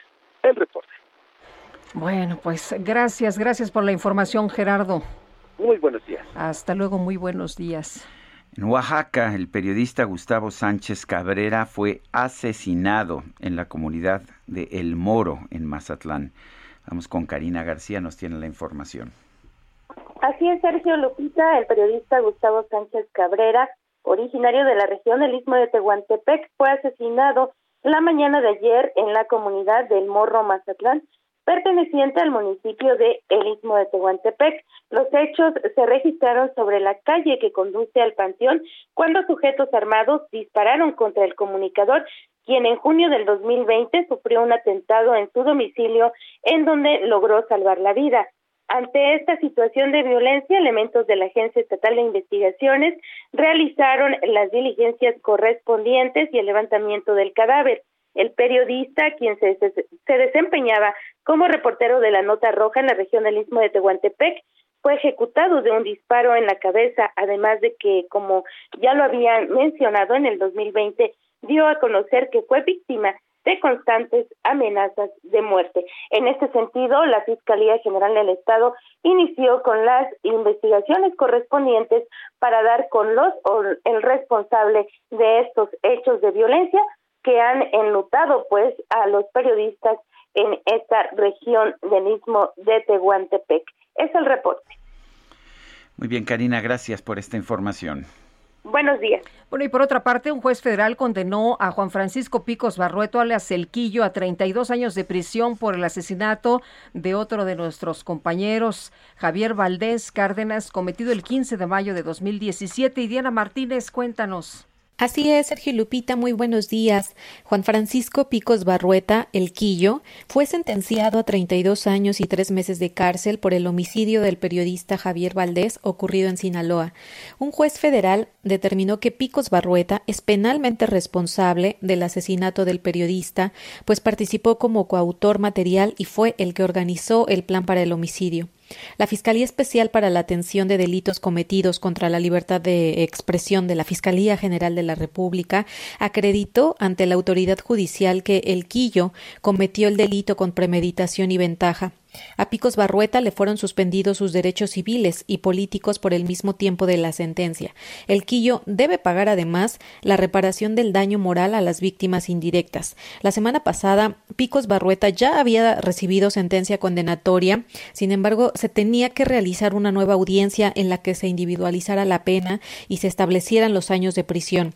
En marzo de 2020 fue sentenciado por estos hechos Heriberto Picos Barraza, quien es familiar de El Quillo. Bueno, pues muchas gracias por esta información, Diana Martínez. Y pues ahí está ya este sujeto condenado a 32 años de prisión. La Procuraduría General de Justicia de Hidalgo afirmó que la muerte de la doctora Beatriz Hernández Ruiz, bajo la custodia de la Policía Municipal de Progreso de Obregón, es un llamado de atención sobre la actuación de la policía. Axel Chávez nos tiene el reporte. Adelante, Axel. Sergio Lupita, ¿qué tal? Buenos días. Este, así es como como recordarán ayer hubo una hubo una audiencia, ayer terminó una audiencia al amanecer casi que duró más de más de 20 horas en las que hubo una reclasificación del delito de feminicidio por el de homicidio culposo. El Procurador General de Justicia afirmó que que la muerte de la doctora Beatriz mientras estaba bajo custodia de la Policía Municipal es un llamado de atención para los gobiernos sobre las actuaciones de las policías respecto al uso de la fuerza.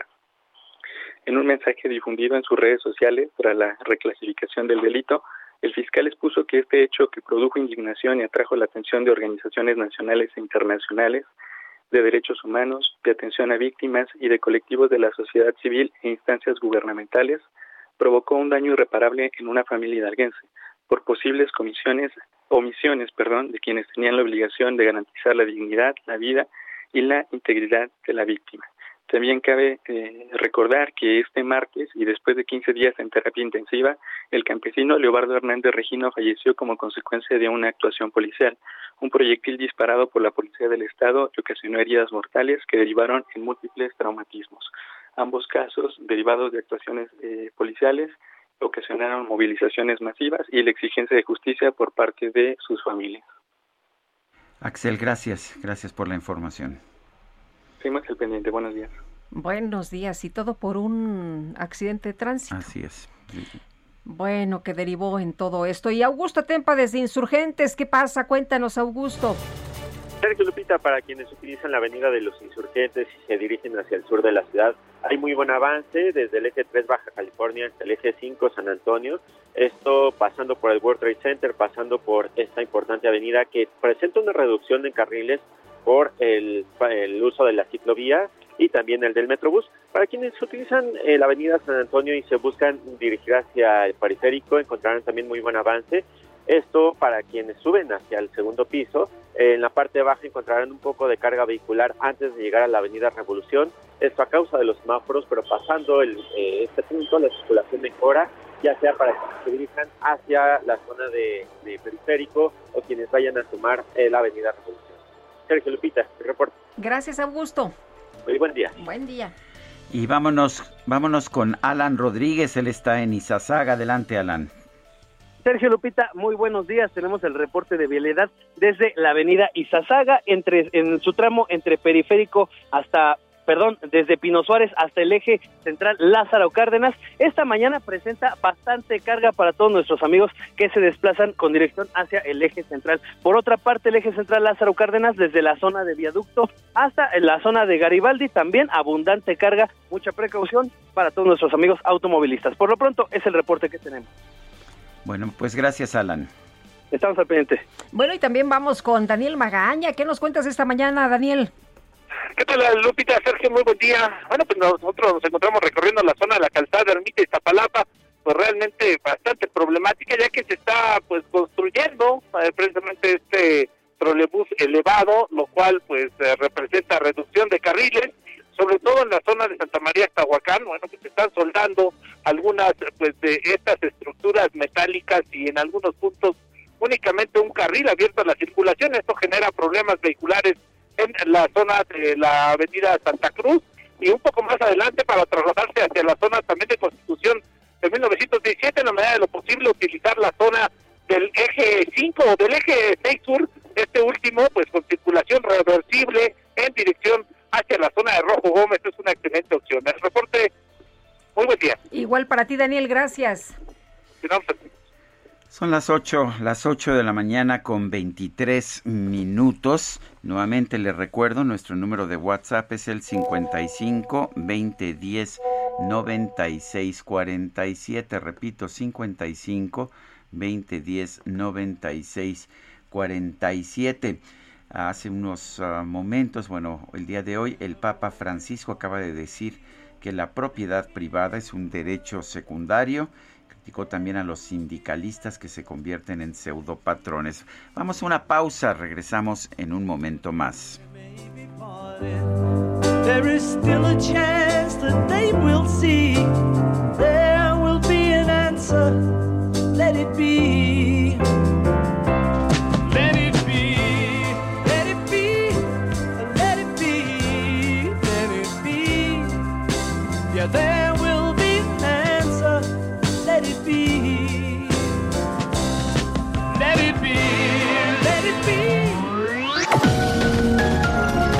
Sergio Sarmiento y Lupita Juárez quieren conocer tu opinión, tus comentarios o simplemente envía un saludo para ser más cálida esta mañana. Envía tus mensajes al WhatsApp 5520 109647.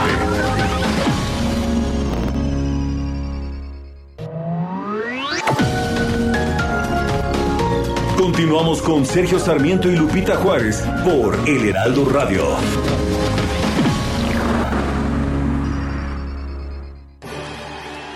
Hoy, Silly cumple 140 años celebrando sueños. Compra tu colchón Silly y participa para llevarte uno de los increíbles regalos que tenemos para celebrar juntos nuestro 140 aniversario. Consulta bases en silly.com.mx. Tu descanso merece un Silly. ¡Mariachi! ¡Arránquense con otra! Mejor arráncate a Soriana por todos los vinos y licores que pongo al 3x2, como tequila Don Julio 70 de 700 mililitros. Lleva 3 por 1698 y ahorra 849 pesos. Tú pides y Julio regalado manda. Solo en Soriana. A junio 21. Aplican restricciones. Evite el exceso. Jaque Mate con Sergio Sarmiento.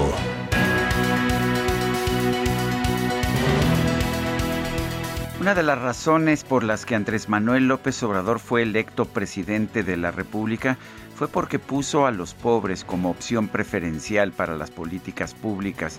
Y creo que incluso esas clases medias que tanto detesta el presidente de la República están convencidas de la importancia de resolver el problema de la pobreza de nuestro país. Es un problema que, que hiere, por supuesto, es un problema que lastima, pero también es un problema que le hace daño al país cuando un país tiene un, grupo de población de pobres tan grande como la tiene México, este país difícilmente puede salir adelante, puede tener eh, un consumo saludable. Por eso es tan importante combatir, eliminar la pobreza. El problema no han sido las buenas intenciones. Estoy convencido de que el presidente López Obrador quiere realmente apoyar a los más pobres de nuestro país. El problema es que no solamente no lo está haciendo, sino que las cosas están empeorando. El número de pobres ha aumentado, en parte por la pandemia, pero también por errores económicos muy importantes, como parar inversiones productivas que ya estaban realizadas a medio camino y por generar un ambiente de incertidumbre que hace más difícil invertir en nuestro país. Si a esto le añadimos que los programas sociales del gobierno, en vez de estar ayudando a los pobres, están ayudando a las clases medias o incluso a las clases ricas, pues entonces sí tenemos que estar preocupados. Yo estoy completamente a favor de las políticas o de las ideas del presidente López Obrador, pero las ideas que propuso como candidatos, como candidato, hay que ayudar a los más pobres, pero él no lo está haciendo. Yo soy Sergio Sarmiento y lo invito a reflexionar.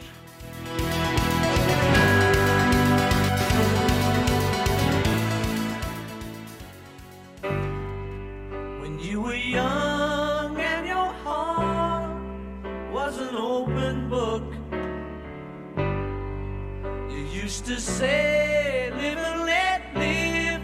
You know you did, you know you did, you know you did. But if this ever changing world in which we live in makes you give in and cry,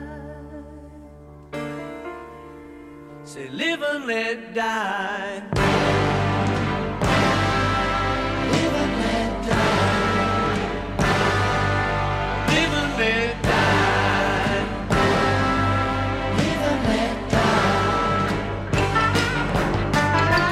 Pues es Paul McCartney, no cuando estaba con los Beatles, sino cuando estaba con el grupo Wings, acompañado por su esposa Linda McCartney.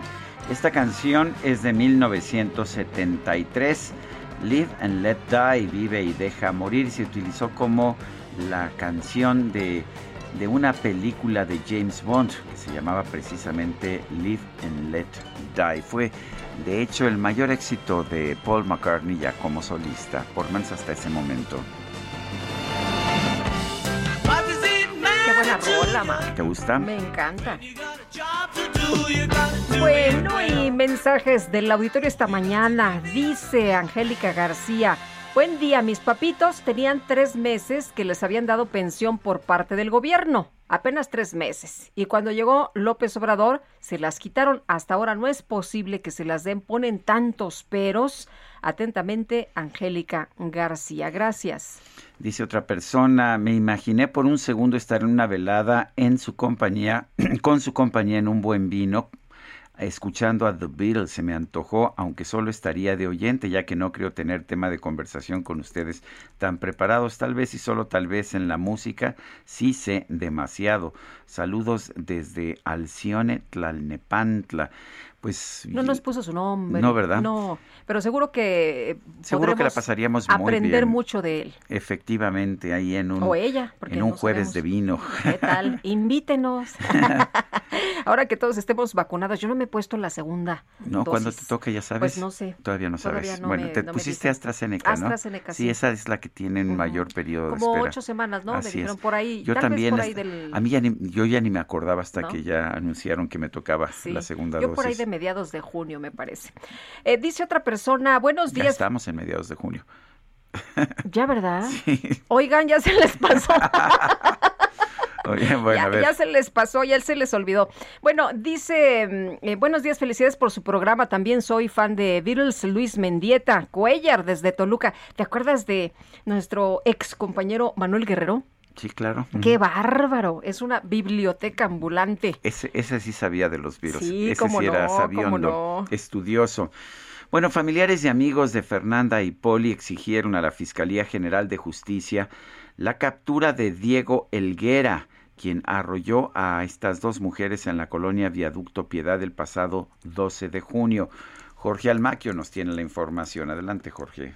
Gracias, Sergio Lupita, amigos. Así es, familiares, amigos e integrantes de diversas organizaciones que apoyan a Fernanda y Poli llegaron a la Fiscalía General de Justicia para exigir justicia y la captura de Diego Elguera, quien arrolló a las dos mujeres en la colonia Viaducto Piedad el pasado 12 de junio. Con pancartas y gritos en los que pidieron que no haya impunidad en este caso, el contingente salió del antimonumento en Avenida Juárez hacia las instalaciones de la FGJ en la colonia Doctores. Algunos cartelones y mantas contenían fotografías del joven quien presuntamente conducía el auto Ford tipo Focus que arrastró a una de las mujeres por más de 200 metros. En los mensajes señalan a Diego como potencial feminicida, por lo que piden a la abogada de la ciudad, Ernestina Godoy, que les haga caso y lo detengan para que afronte su responsabilidad y pague con cárcel lo que hizo a las jóvenes. Señalar que al llegar a las instalaciones de la Fiscalía Capitalina hubo una reunión con el representante de la Secretaría Particular de la Fiscal General de Justicia, Ernestina Godoy. Allí estuvieron las dos hermanas de las víctimas asistidas por sus asesores jurídicos. Durante el encuentro, las familiares de las víctimas mostraron preocupación por alguna posible agresión en su contra por parte de los familiares del agresor. La responsable de agencia del Ministerio Público de la Fiscalía de Investigación Territorial en Iztacalco explicó de forma amplia las actuaciones que se tienen como parte de la indagatoria y los avances obtenidos de la misma. Por lo pronto se informó que se estableció contacto con los directores de los hospitales donde se encuentran las víctimas para solicitarles que se restrinja el acceso y se tenga un registro de las personas que acudan por cuestiones de seguridad. También se externó la necesidad de que se evalúe la custodia para las víctimas directas e indirectas por parte de personal de la Policía de Investigación y se fijó como fecha para seguimiento de los acuerdos el próximo 1 de julio.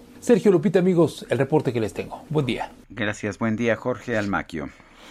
Pues un hecho terrible. Sí, la este, verdad, cuando ves el video. sujeto que se echa para atrás. Dicen que estaban en una fiesta, que el tipo se puso muy mal, muy mal. Sale eh, a la calle, eh, un grupo de amigos acompañan a estas dos jóvenes, él se echa en reversa y resulta que pues eh, trata de centrar a todas las personas, quedan, eh, los chavos se alcanzan a retirar un grupo de jóvenes que estaba ahí y quedan ellas dos en el centro del vehículo. Pues a ver, no sé exactamente cuáles han sido las circunstancias, pero lo que pues he alcanzado a ver en los videos Sí, es no, no, no, terrible, terrible. Hoy un juez federal otorgó la suspensión definitiva a favor del Club Social y Deportivo Campestre de Tijuana AC, mediante la cual se ordena a las autoridades del gobierno de Baja California frenar su intención de expropiación de un predio de 504 mil metros cuadrados. Vamos a platicar con el licenciado Roberto Quijano, que es vocero y socio del Club Campestre de Tijuana. Licenciado, ¿cómo le va? Buenos días. Buenos días, a sus órdenes. Buenos días, cuéntenos, eh, ¿qué tanta protección da esta suspensión? ¿Ya podemos eh, considerar que ha quedado atrás la amenaza del gobernador Jaime Bonilla de expropiar este predio? Temporalmente sí, eh, básicamente lo que ordena el juez en la suspensión provisional y ahora que se convirtió en una suspensión definitiva es que le dice al gobierno del estado no puedes publicar un decreto, no puedes tomar posesión, no puedes indemnizar, no puedes rematar, etcétera, etcétera. El proceso expropiatorio es de orden público y ese no se puede detener, sin embargo no puede continuarse ya que el, el gobierno del estado en su caso decida expropiarlo, pues se va a tener que quedar con ese documento en la mano porque no va a poderlo publicar ni, ni ejecutarlo de ninguna manera. Entonces es un logro importante, es un documento de más de 65 hojas. Los que somos abogados nos sorprendemos, ¿verdad?, por una suspensión tan amplia que da que da el juzgado el juez de distrito. Eh, licenciado, eh, uno eh, podría pensar que pues todas las eh, propiedades y todo mundo está seguro y que ninguna persona, por muy eh, influyente que sea, pues pueda decir, oiga, eh, a ver ese predio, quítenselo por tal y cual razón. Eh, ¿Ustedes cómo vieron esta intención del gobernador? Bueno, básicamente, eh, precisamente ese es el tema de fondo, ¿no? Eh, la seguridad jurídica, ¿no? Y que no sea un capricho de un gobernante, porque el motivo de nuestro amparo es precisamente eso. El gobierno del Estado determina que el Club Campestre debe dedicarse para una actividad de carácter deportiva, social, que haya eh, eh, auditorios, que haya campos de béisbol, ya ven que está muy de últimamente el béisbol, eh, que haya canchas de fútbol, etcétera, etcétera. Dentro de esa idea del gobierno del estado de cambiar el destino de la propiedad del inmueble, tiene que solicitarle al municipio de Tijuana eh, si es posible que sí soporte el plan municipal de desarrollo y la infraestructura municipal soporta ese cambio de destino de la propiedad.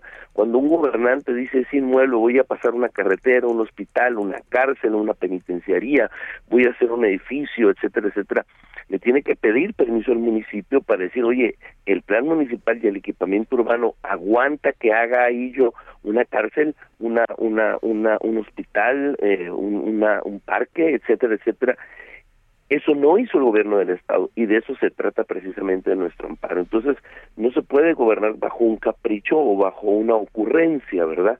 El club campestre tiene un destino y hay un decreto presidencial que lo destina para un club social y deportivo, eh, que para un campo de golf específicamente, y, y pues se puede cambiar, creo que sí, pero primero hay que hacer eh, los estudios correspondientes y pedirle a la autoridad municipal que es la encargada precisamente de mantener, por ejemplo, un parque, es una, es una, es una eh, el que está legitimado para cambiar el destino de esto es el es el municipio. Los parques los jardines son son temas municipales no son temas estatales.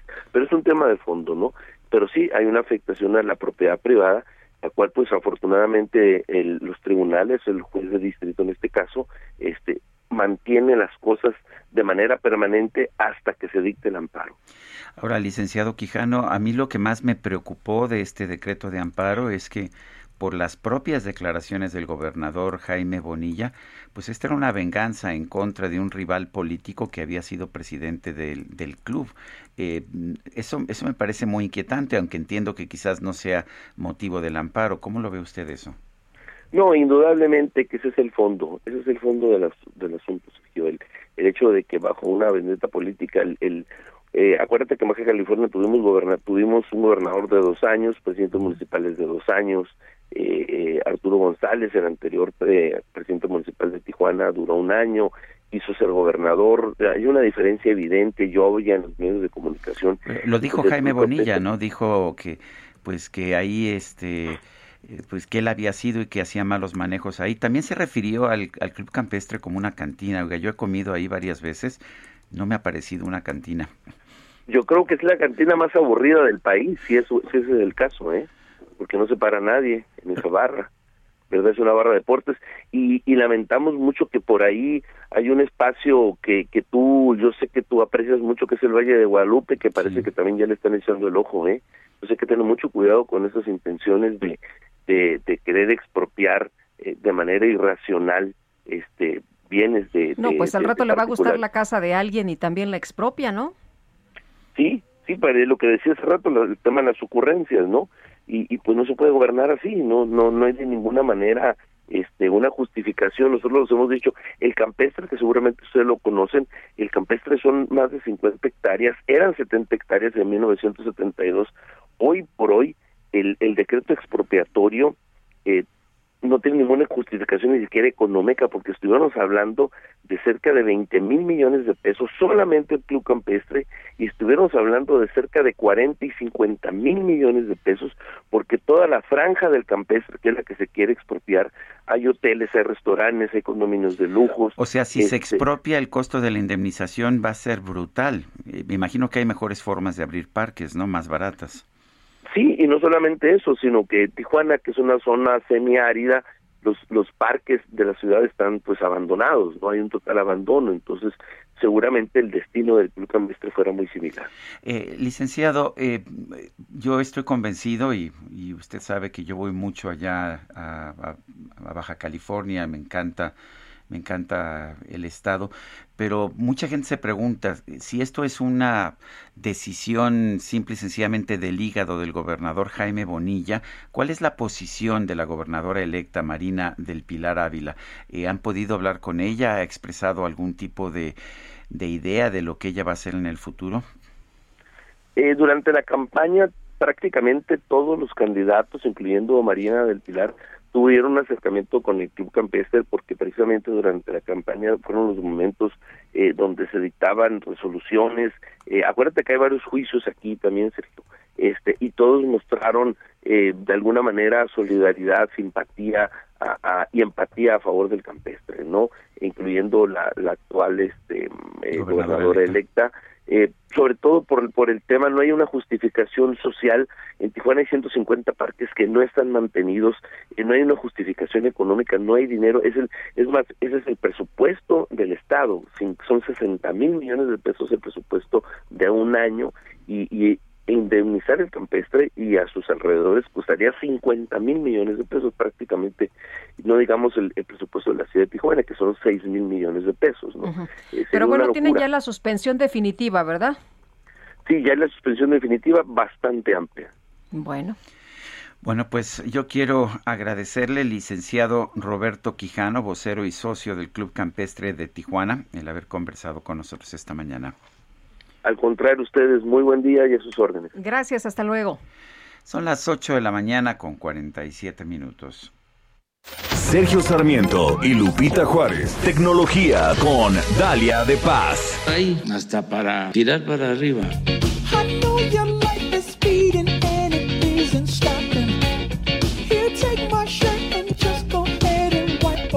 Dalia de Paz, nuestra Lady Gadget. ¿Cómo estás? Buenos días. ¿Qué nos tienes esta mañana? Buenos días. Querido Sergio, querida Lupita, amigos, muy feliz viernes. Quiero arrancar preguntándoles con qué frecuencia pierden las llaves, la cartera, bolsa al esposo o a la novia, Lupita, no voy a opinar. Sergio, díganme. Este, no, no, voy a no, nos preguntes a nosotros dos porque no somos las personas indicadas para responder a ello. Somos muy, despistados. Muy perdedizos y perdedores. Muy despistados. Relajados, relajados, relajados. Más o menos.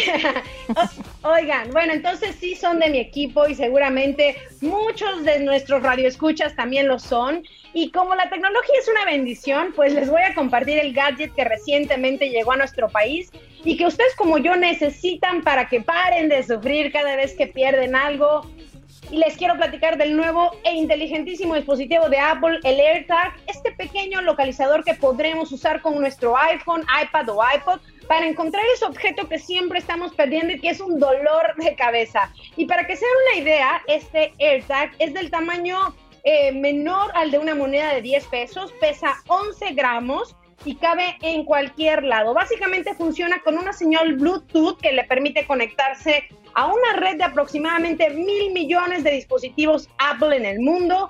Y como la mayoría de los productos de esta firma californiana, pues este dispositivo se enlaza de manera simple y rápida a nuestro equipo. En este caso, yo conecté cuatro AirTags a mi iPhone porque ya se imaginan que pierdo todo. Así que solo hay que quitar el plástico y de inmediato nos aparecerá una notificación en la pantalla principal del smartphone o tablet en la que tendremos que asignar un nombre si es lo que queremos eh, usar en audífonos, bici, billetera, mascota, cámara o el accesorio que necesitemos etiquetar. Una vez definido, en la aplicación Encontrar podremos checar los artículos que tienen el AirTag, así como su ubicación. Y en caso de que necesitemos escuchar en dónde está la cartera, podemos eh, reproducir el sonido gracias a una bocina que incorpora este pequeñito eh, tag. O bien, si lo que quieren es saber exactamente qué tan cerca o cómo llegar a ella lo más pronto posible por medio de indicaciones, entonces hay que tocar la opción buscar y me dirá qué tan cerca o lejos está la distancia, si hay que caminar a la izquierda, a la derecha, algo así como el juego de frío o caliente. Y la verdad es que hasta se me hace divertido cada vez que necesito encontrar mi gadget. El radio de alcance de este localizador para entrar en una zona de cobertura del iPhone, iPad o Mac es de hasta 100 metros y gracias a una integración del chip U1 es posible pues rastrear la ubicación del objeto determinando la distancia y dirección que existe entre el smartphone del usuario y el AirTag. Es importante mencionarlos que solo se activa cuando se inicia una conexión cuyo intercambio de datos es de unos pocos milisegundos. Otro punto también que quiero destacar es que este dispositivo no almacena la información ni el historial de tu ubicación y solo tú, o sea, solo el usuario puede ver dónde se encuentra. Bueno, ni siquiera Apple tendrá acceso a esta ubicación. Ojo aquí porque al igual que con los otros equipos de la compañía, en caso de que pues perdimos el, el, producto o el dispositivo o lo que en nuestro accesorio, vamos a poder activar el dispositivo en modo perdido. Luego, cuando otro equipo que la red lo detecte, que ya sabemos que hay mucha gente muy honesta, va a recibir una notificación al instante. Vamos a poder configurarlo para que otros usuarios, pues a la hora de que lo encuentren, se puedan poner en contacto con nosotros gracias a esto, a la tecnología NFC y nos podrá notificar en dónde está. La batería, les cuento que dura un año y la buena noticia es que tiene una pila de reloj en su interior y esta la vamos a poder reemplazar eh, prácticamente al año, ¿no? En cual, y vamos a poder comprarla en cualquier súper. También la probé la resistencia IP67 de este AirTag y no pasó nada porque se puede sumergir hasta un metro durante 30 minutos, así que se lo podemos poner a nuestras mascotas. Estos nuevos e inteligentes localizadores de Apple ya están disponibles. Eh, desde 750 pesos comprando solo uno o 2000 comprando cuatro. Como comenté al principio, solo son compatibles, eso es lo malo, con los dispositivos móviles de Apple y vale la pena completamente si son de los que pierden desde el chamaco hasta las llaves del auto. Ahí en mi Instagram, Sergio Lupita, Dalia de Paz, acabo de compartir un video precisamente contándoles toda mi experiencia con este dispositivo de Apple, que estoy segura, pues nos ahorrará muchos corajes, llantos y dolores de cabeza. Cuéntenme qué les pareció. Sergio Lupita, amigos, les deseo un feliz viernes. Sergio, te abrazo por ser el Día del Papá y para todos los papás también un abrazote y un beso. Pues te lo agradezco y un fuerte abrazo a ti también, Dalia. Gracias, Sergio. Feliz día. Son las 8 de la mañana con 52 minutos. Bueno, déjame contarles a nuestros amigos del auditorio, ¿se acuerdan de aquel robo que hubo de 7 eh, de siete millones, 7 millones de balas? Pues elementos de la Guardia Nacional localizaron uno de los dos tráileres cargados con las balas estas y bueno, es la información que se da a conocer estas balas que habían sido robadas por allá en Guanajuato. Eh, los elementos de la Guardia Nacional desplegados por allá ya ubicaron un remolque en el que se encontraban alrededor de 7 millones de balas que fueron robadas por un comando armado la semana pasada, es lo que ha informado la Secretaría de Seguridad y Protección Ciudadana. De acuerdo con la información preliminar, la caja del tráiler fue localizada en San Luis de la Paz, en Guanajuato, cerca de donde fueron robados pues a estos elementos de la empresa Tecnos ubicada en Cuernavaca, Morelos. Y bueno, la madrugada del miércoles 9 de junio, dos tráileres cargados con cartuchos de balas calibre 22, 25 y 38 fueron obligados a detenerse por un grupo armado, el cual sometió a los conductores así como a los integrantes de los autos escolta. Y bueno, pues así están las cosas por lo pronto. Los camiones contaban con radiolocalizadores en la parte de cabina de pilotos, no así en las cajas de carga, por lo que los maleantes abandonaron los tractores y bueno, se llevaron pues lo que les importaba, ¿no? No les importaban los camiones, lo que les importaba eran los contenedores. Pues eso, sin duda. Son las 8 de la mañana con 54 minutos. 8 con 54, le recuerdo, nuestro número de WhatsApp es el 55 2010 96 47. Guadalupe Juárez y Sergio Sarmiento estamos en el Heraldo Radio.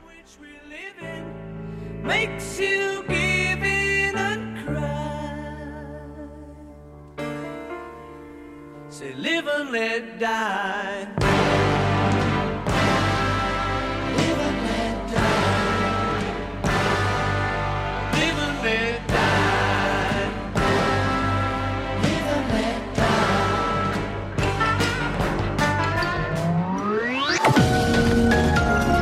Sergio Sarmiento y Lupita Juárez quieren conocer tu opinión, tus comentarios o simplemente envía un saludo para ser más cálida esta mañana. Envía tus mensajes al WhatsApp 5520 109647.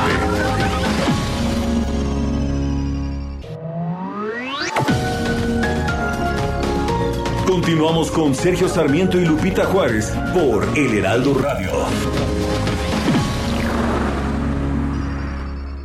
Hoy no me puedo levantar. El streaming más esperado por Cinépolis Click con María León y Yair. Revive la música de Mecano que marcó una época. Sábado 19 de junio, 8 de la noche. Boletos en www.cinepolisclick.com. Hoy no me puedo levantar. Hasta siempre.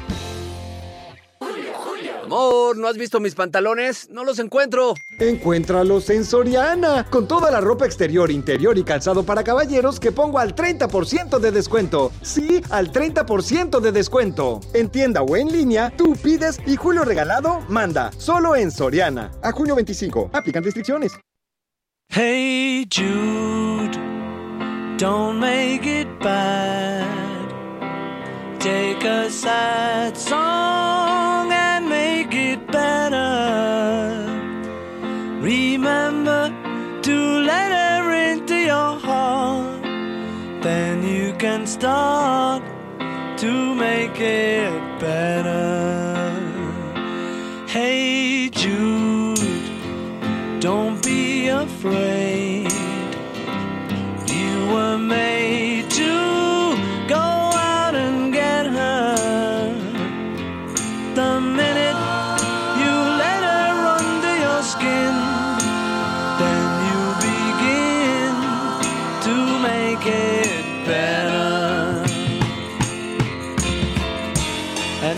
otras canciones de los Beatles, esta está firmada por Lennon y McCartney. Y la verdad es que ya hoy sabemos cuáles son, cuáles fueron hechas por Paul y cuáles fueron hechas por John.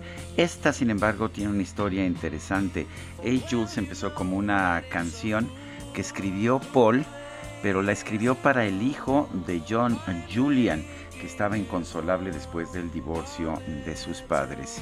Hey Jules era para Julian, terminó siendo Hey Jude y se ha convertido, me parece, en una de las canciones más sonadas, más clásicas de Paul McCartney.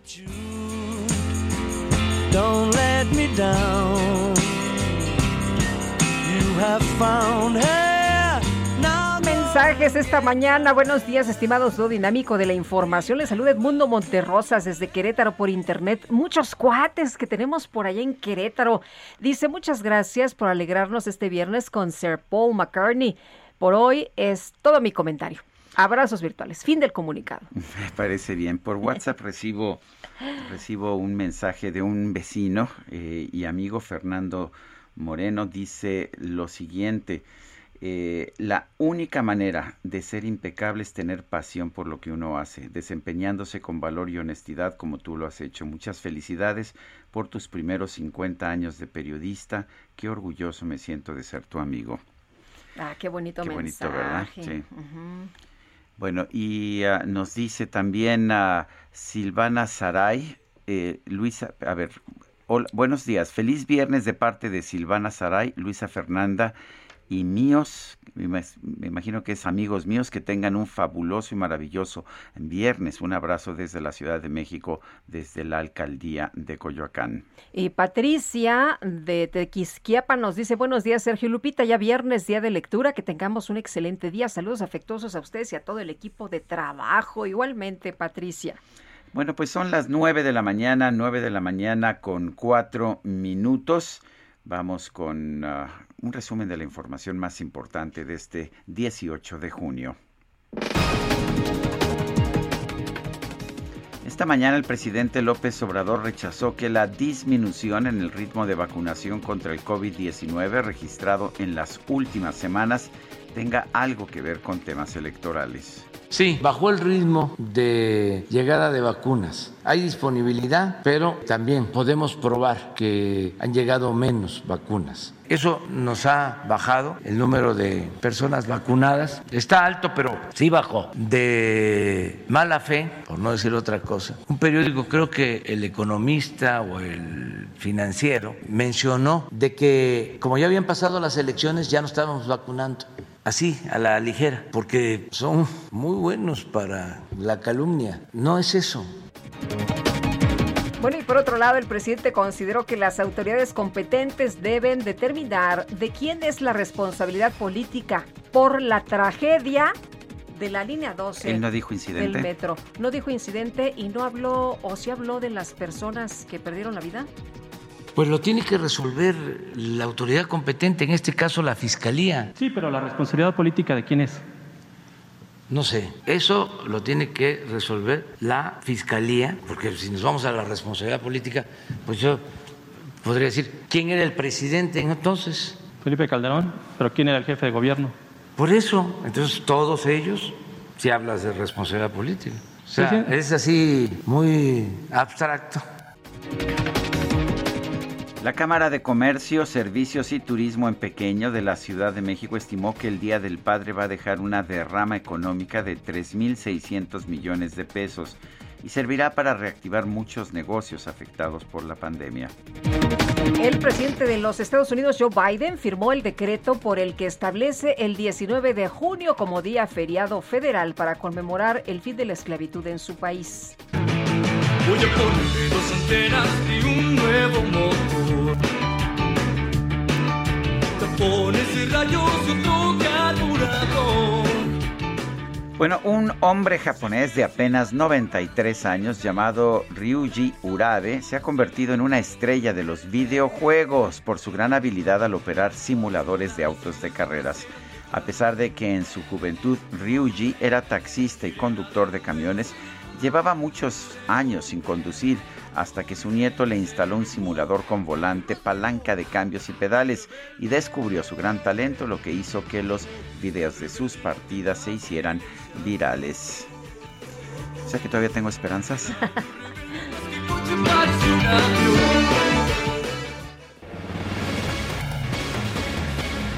Bueno, ¿y alguien sabe si a los 50 ya eres un clásico? En este viernes, en este viernes Yo, de yo creo que sí. ¿Tú ¿no? ya eres un clásico? Yo ya soy un clásico. Yo también. Fíjate, yo, yo estaba Ay, ay, empezando, yo estaba empezando mi, mi trabajo como periodista, Sí. pero también, también me tocó, me tocó empezar a ir. Yo vivía en la colonia Guadalupeín, Ajá. a una librería que pues hasta la fecha me parece que es la, la referencia, es la librería de refer- referencia en nuestro país. Siempre que vienen amigos míos extranjeros eh, y me dicen es que aquí nadie lee, los llevo a la Gandhi y bueno, ¿qué te puedo decir? A- Ahí se desengañan. Oye, y bueno, pues eh, fíjate que se están celebrando los 50 años de la librería Gandhi, que es muy exitosa, que tiene además un, pues, eh, eh, tema de mercadotecnia, Sergio, que es un hit, Ah, bueno, que sus es un gran son, éxito. son espectaculares. muy buenos. Pero siempre ha sido, yo me acuerdo que yo iba a jugar ajedrez allá en los años 70, la Gandhi. Sí. Pero bueno, vamos a conversar con Alberto Achar, director comercial de Gandhi, nos tiene seguramente más, este, más información. Más información. Alberto, muchas felicidades. Gracias por platicar con nosotros esta mañana. Hola, muchas gracias por invitarme. Los saludo con, con mucho gusto. Buenos días. Al- Alberto, cuéntanos, ¿cómo surge, a quién se le ocurre la idea de poner una librería en un país en el que la gente no lee, eh, pero además, ah, pues ponerle Gandhi? ¿Por qué Gandhi?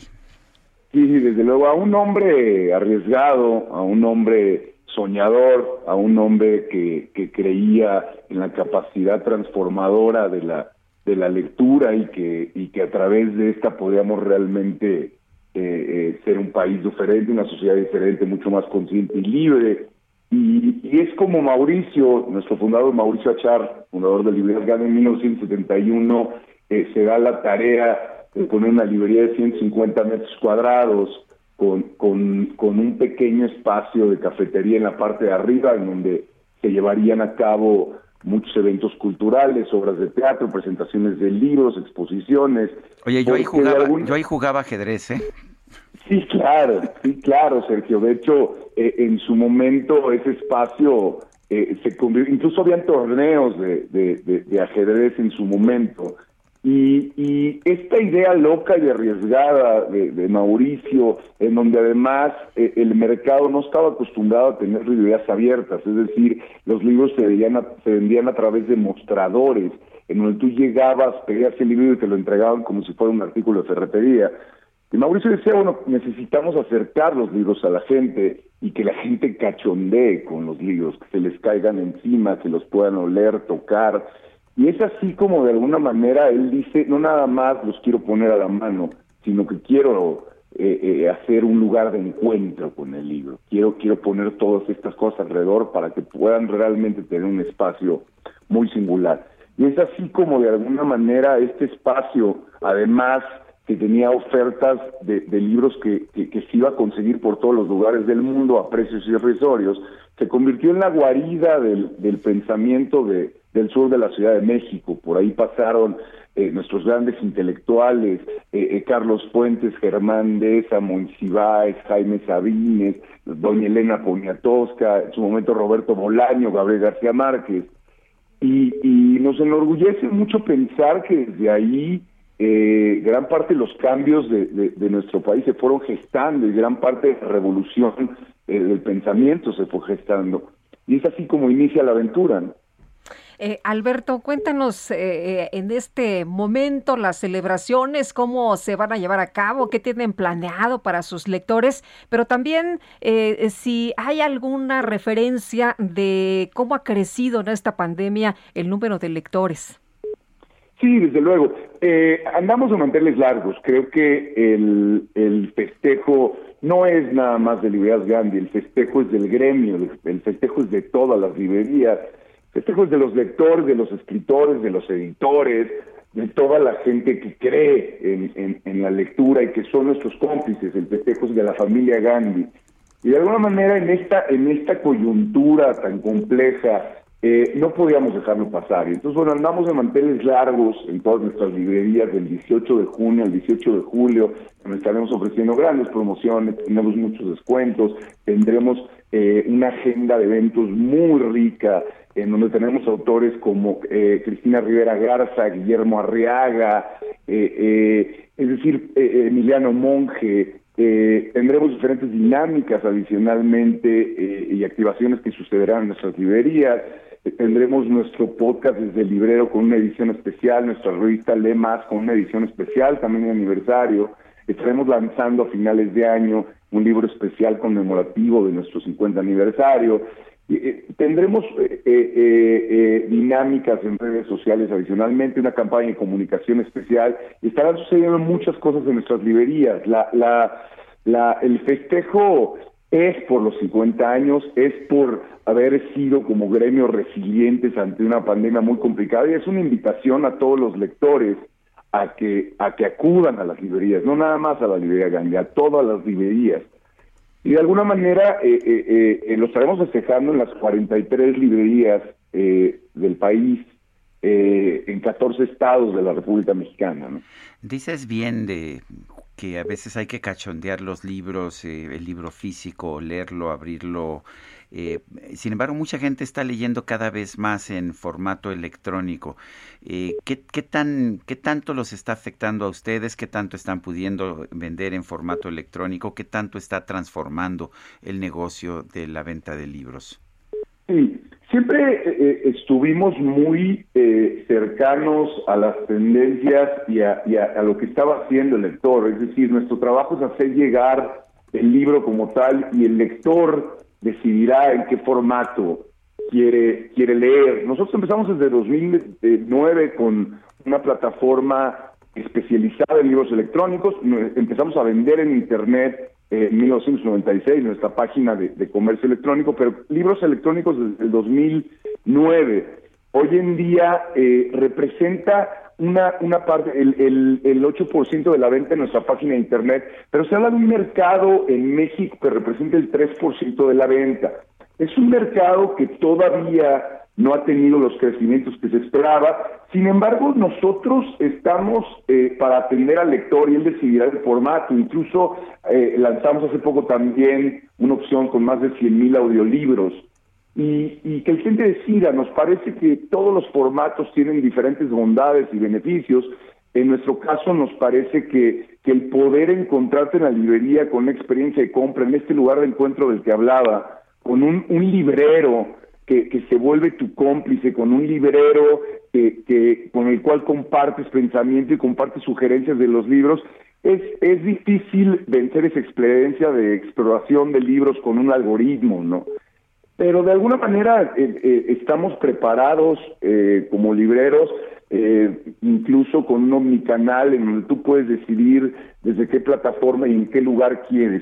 Lo importante es, es acercarlos, incluso en ese sentido trabajamos con, supermercados y tiendas departamentales para llevar los libros a todos los rincones del país, a través de Walmart y de Palacio de Hierro, en el caso de Walmart con 280 puntos y Palacio de Hierro 13 esa es nuestra labor y es con la, con la que estamos casados desde 1971. Muy bien, Alberto, pues muchas felicidades y que sigan los éxitos, muchos años más y muchos lectores. Les agradezco mucho, gracias por el espacio y por creer en la, en la cultura. Nos parece que medios como ustedes nos permiten eh, poder difundir y hacer que las librerías eh, sigan creciendo en México. Gracias, Alberto. Fuerte abrazo. Un abrazo. Hasta, luego. Alberto Achar, director comercial de Gandhi. Eh, Sergio, eh, quiero hacer una precisión, es una información importante que eh, dábamos a conocer hace unos momentos, pero hay una precisión relevante. Se recuperaron cartuchos por denuncia ciudadana y fue a través de una denuncia como se logró la ubicación del cargamento de cartuchos robados en Guanajuato, de acuerdo con la información del secretario de la Defensa Nacional General Luis Crescencio Sandoval. se ha explicado que fue una denuncia ciudadana sobre la ubicación del tráiler, de cómo estaba en riesgo el personal de la Guardia Nacional asistió al punto a verificar qué es lo que sucedía y encontró este tráiler, abrieron la caja en el interior y a partir de ahí se estableció un dispositivo. Se trató del aseguramiento de la caja de un tráiler con 5.7 millones de cartuchos robados desde el 8 de junio a la empresa Industrias Tecno SADCB en el municipio de San Diego de la Unión Guanajuato. En la mañanera el titular de la Sedena agregó que la información disponible era que los cartuchos no habían salido de Guanajuato, por lo que se hicieron importantes tareas de patrullaje. Mediante fotografías que mostró en la conferencia, se, va, eh, se ve al personal de la Fiscalía General de la República haciendo peritajes correspondientes a la caja del tráiler y el conteo de todas las municiones, cartuchos ya revisados, que son 5 millones 700 mil y todavía hay una gran cantidad importante por contar. Los cartuchos se van a trasladar a instalaciones de la doceava región militar en Irapuato Irapuato, Guanajuato, donde quedarán en resguardo. El presidente Andrés Manuel López Obrador ha señalado que quiere hacer una reforma para que la Guardia Nacional forme parte de la Secretaría de la Defensa Nacional. Es curioso porque en el pasado Morena y muchos de sus integrantes eh, se oponían a la militarización de la policía, incluso hicieron campaña diciendo no a la militarización, ahora parece que han cambiado de opinión. Vamos a conversar con la maestra Edith Olivares Ferreto, directora ejecutiva de Amnistía Internacional México. Maestra Olivares Ferreto, gracias por tomar la llamada. Buenos días, Sergio, y muy buenos días a todo tu auditorio. Eh, maestra, cuéntenos, eh, ¿qué piensan ustedes de esta idea de incorporar a la Guardia Nacional a la Secretaría de la Defensa Nacional? Dice el presidente que esto es para garantizar que, que no caiga en la corrupción. ¿Qué piensa usted? Sí, bueno, mira, Sergio, nosotras desde Amnistía Internacional tenemos, eh, Amnistía surgió en México hace 50 años y tenemos 50 años eh, de estar señalando que el Estado mexicano debe eh, vigilar y cumplir el cumplimiento de los derechos humanos de acuerdo a los más altos estándares internacionales. El estándar internacional en materia de seguridad pública señala claramente que la seguridad pública debe estar en manos civiles porque hay un riesgo importante de violaciones a derechos humanos cuando está en manos de militares. Y señala el estándar que solamente en casos excepcionales los estados deben recurrir al uso de fuerzas militares. Esta excepción debe ser caso por caso, no puede ser una excepción de un año corrido, dos años, cinco y menos para toda la vida. Entonces, vemos con preocupación este señalamiento de la posibilidad de hacer una reforma constitucional que eh, institucionalizaría de manera permanente la seguridad pública en eh, manos de militares. Maestra Olivares, para que no se corrompan, ¿cómo le suena a usted esta justificación a fin de que la Secretaría de la Defensa pues absorba la Guardia Nacional? Eh, ¿Es una buena justificación?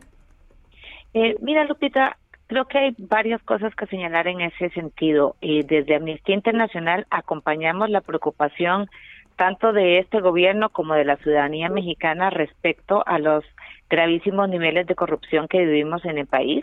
Eh, eh, consideramos también que la corrupción es un mal que afecta eh, muchos la vigencia de muchos derechos humanos y creemos que debe combatirse de manera frontal la corrupción en México.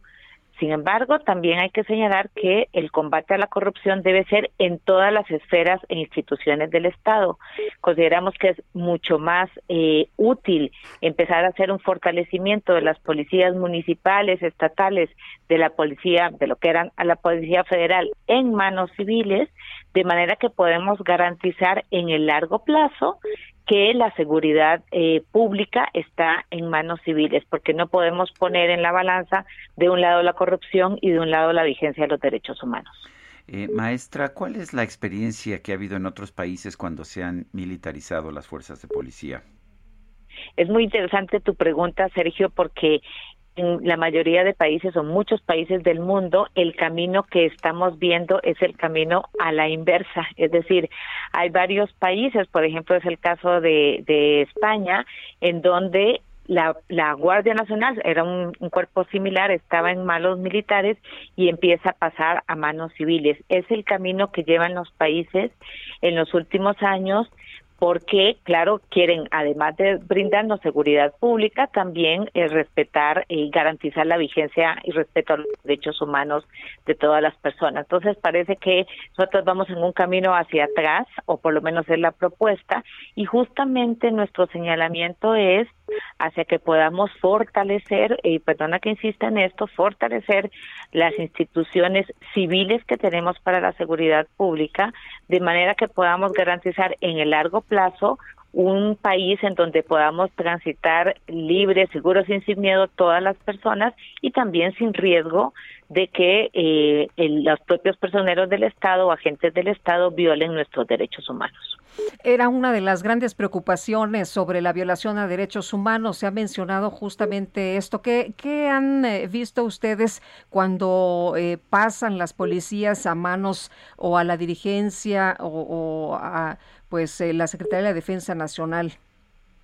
Mira, nosotros tenemos datos que son públicos, por cierto, son los mismos datos que publica el Estado mexicano. Yo quiero recordar que el Estado tiene, mexicano tiene varias recomendaciones de organismos internacionales por violaciones a derechos humanos cometidos por eh, Fuerzas Armadas tenemos la preocupación de que además las Fuerzas Armadas en México como en el resto del mundo no se caracterizan por la transparencia y rendición de cuentas.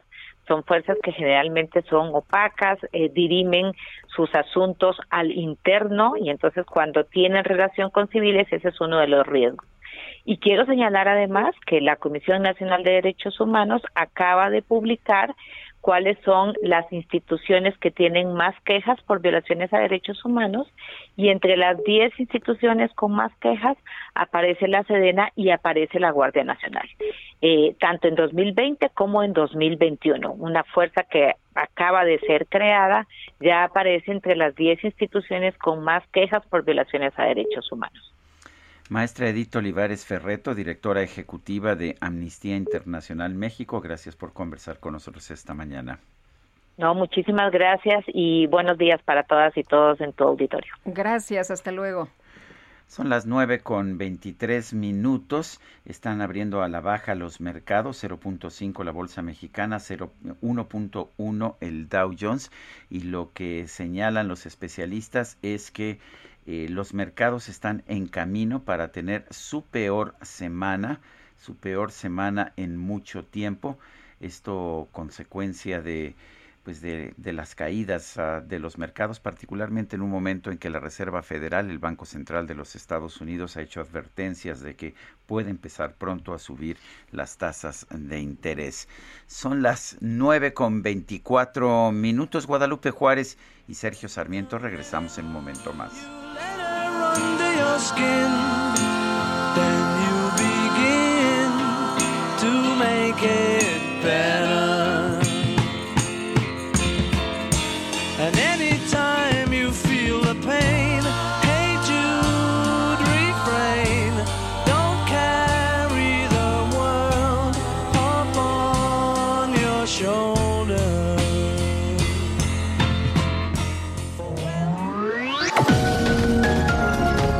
Sergio Sarmiento y Lupita Juárez quieren conocer tu opinión, tus comentarios o simplemente envía un saludo para ser más cálida esta mañana. Envía tus mensajes al WhatsApp 5520 109647.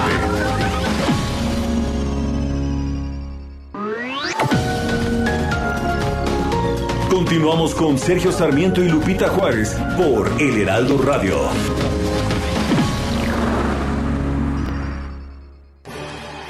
Hoy, Silly cumple 140 años celebrando sueños. Compra tu colchón Silly y participa para llevarte uno de los increíbles regalos que tenemos para celebrar juntos nuestro 140 aniversario. Consulta bases en silly.com.mx. Descanso merece un Silly. Mariachi, arránquense con otra. Mejor arráncate a Soriana por todos los vinos y licores que pongo al 3x2, como tequila Don Julio 70 de 700 mililitros. Lleva 3 por 1698 y ahorra 849 pesos. Tú pides y Julio regalado manda. Solo en Soriana. A junio 21. Aplican restricciones. Evite el exceso.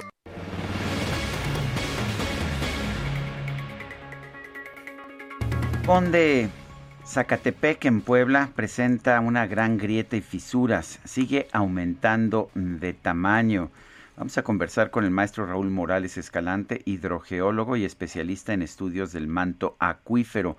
Maestro, ¿qué nos puede decir de este socavón? ¿Cómo se origina y por qué se sigue expandiendo? Sí, buenos días. Eh, bueno, mire, realmente en este momento eh, se están haciendo estudios eh, relacionados justamente para investigar esta situación. Eh, el por qué se sigue expandiendo, eso tiene una relación directa con el poco grado de compactación que el material tiene. Si ustedes ven fotografías de la evolución que este hundimiento ha tenido, se ve que las paredes están constituidas por materiales muy sueltos y entonces al estar humedecidos eh, son incapaces de mantenerse en sentido vertical y, y, van cayendo hacia el fondo y se va agrandando este este hundimiento. Definitivamente eh, su origen debe eh, estar relacionado con aspectos naturales, pero también con aspectos inducidos por el hombre.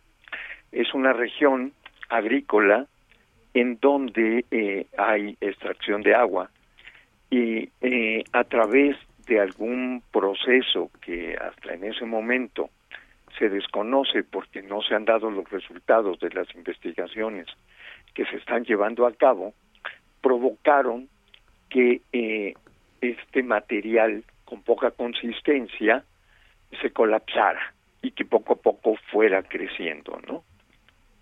Entonces, ¿podría ser que eh, pues eh, veamos otras acciones similares en la zona si es que hay explotación? Mire, eh, esto es muy interesante y le voy a dar algunos algunos datos al respecto, algunos datos duros.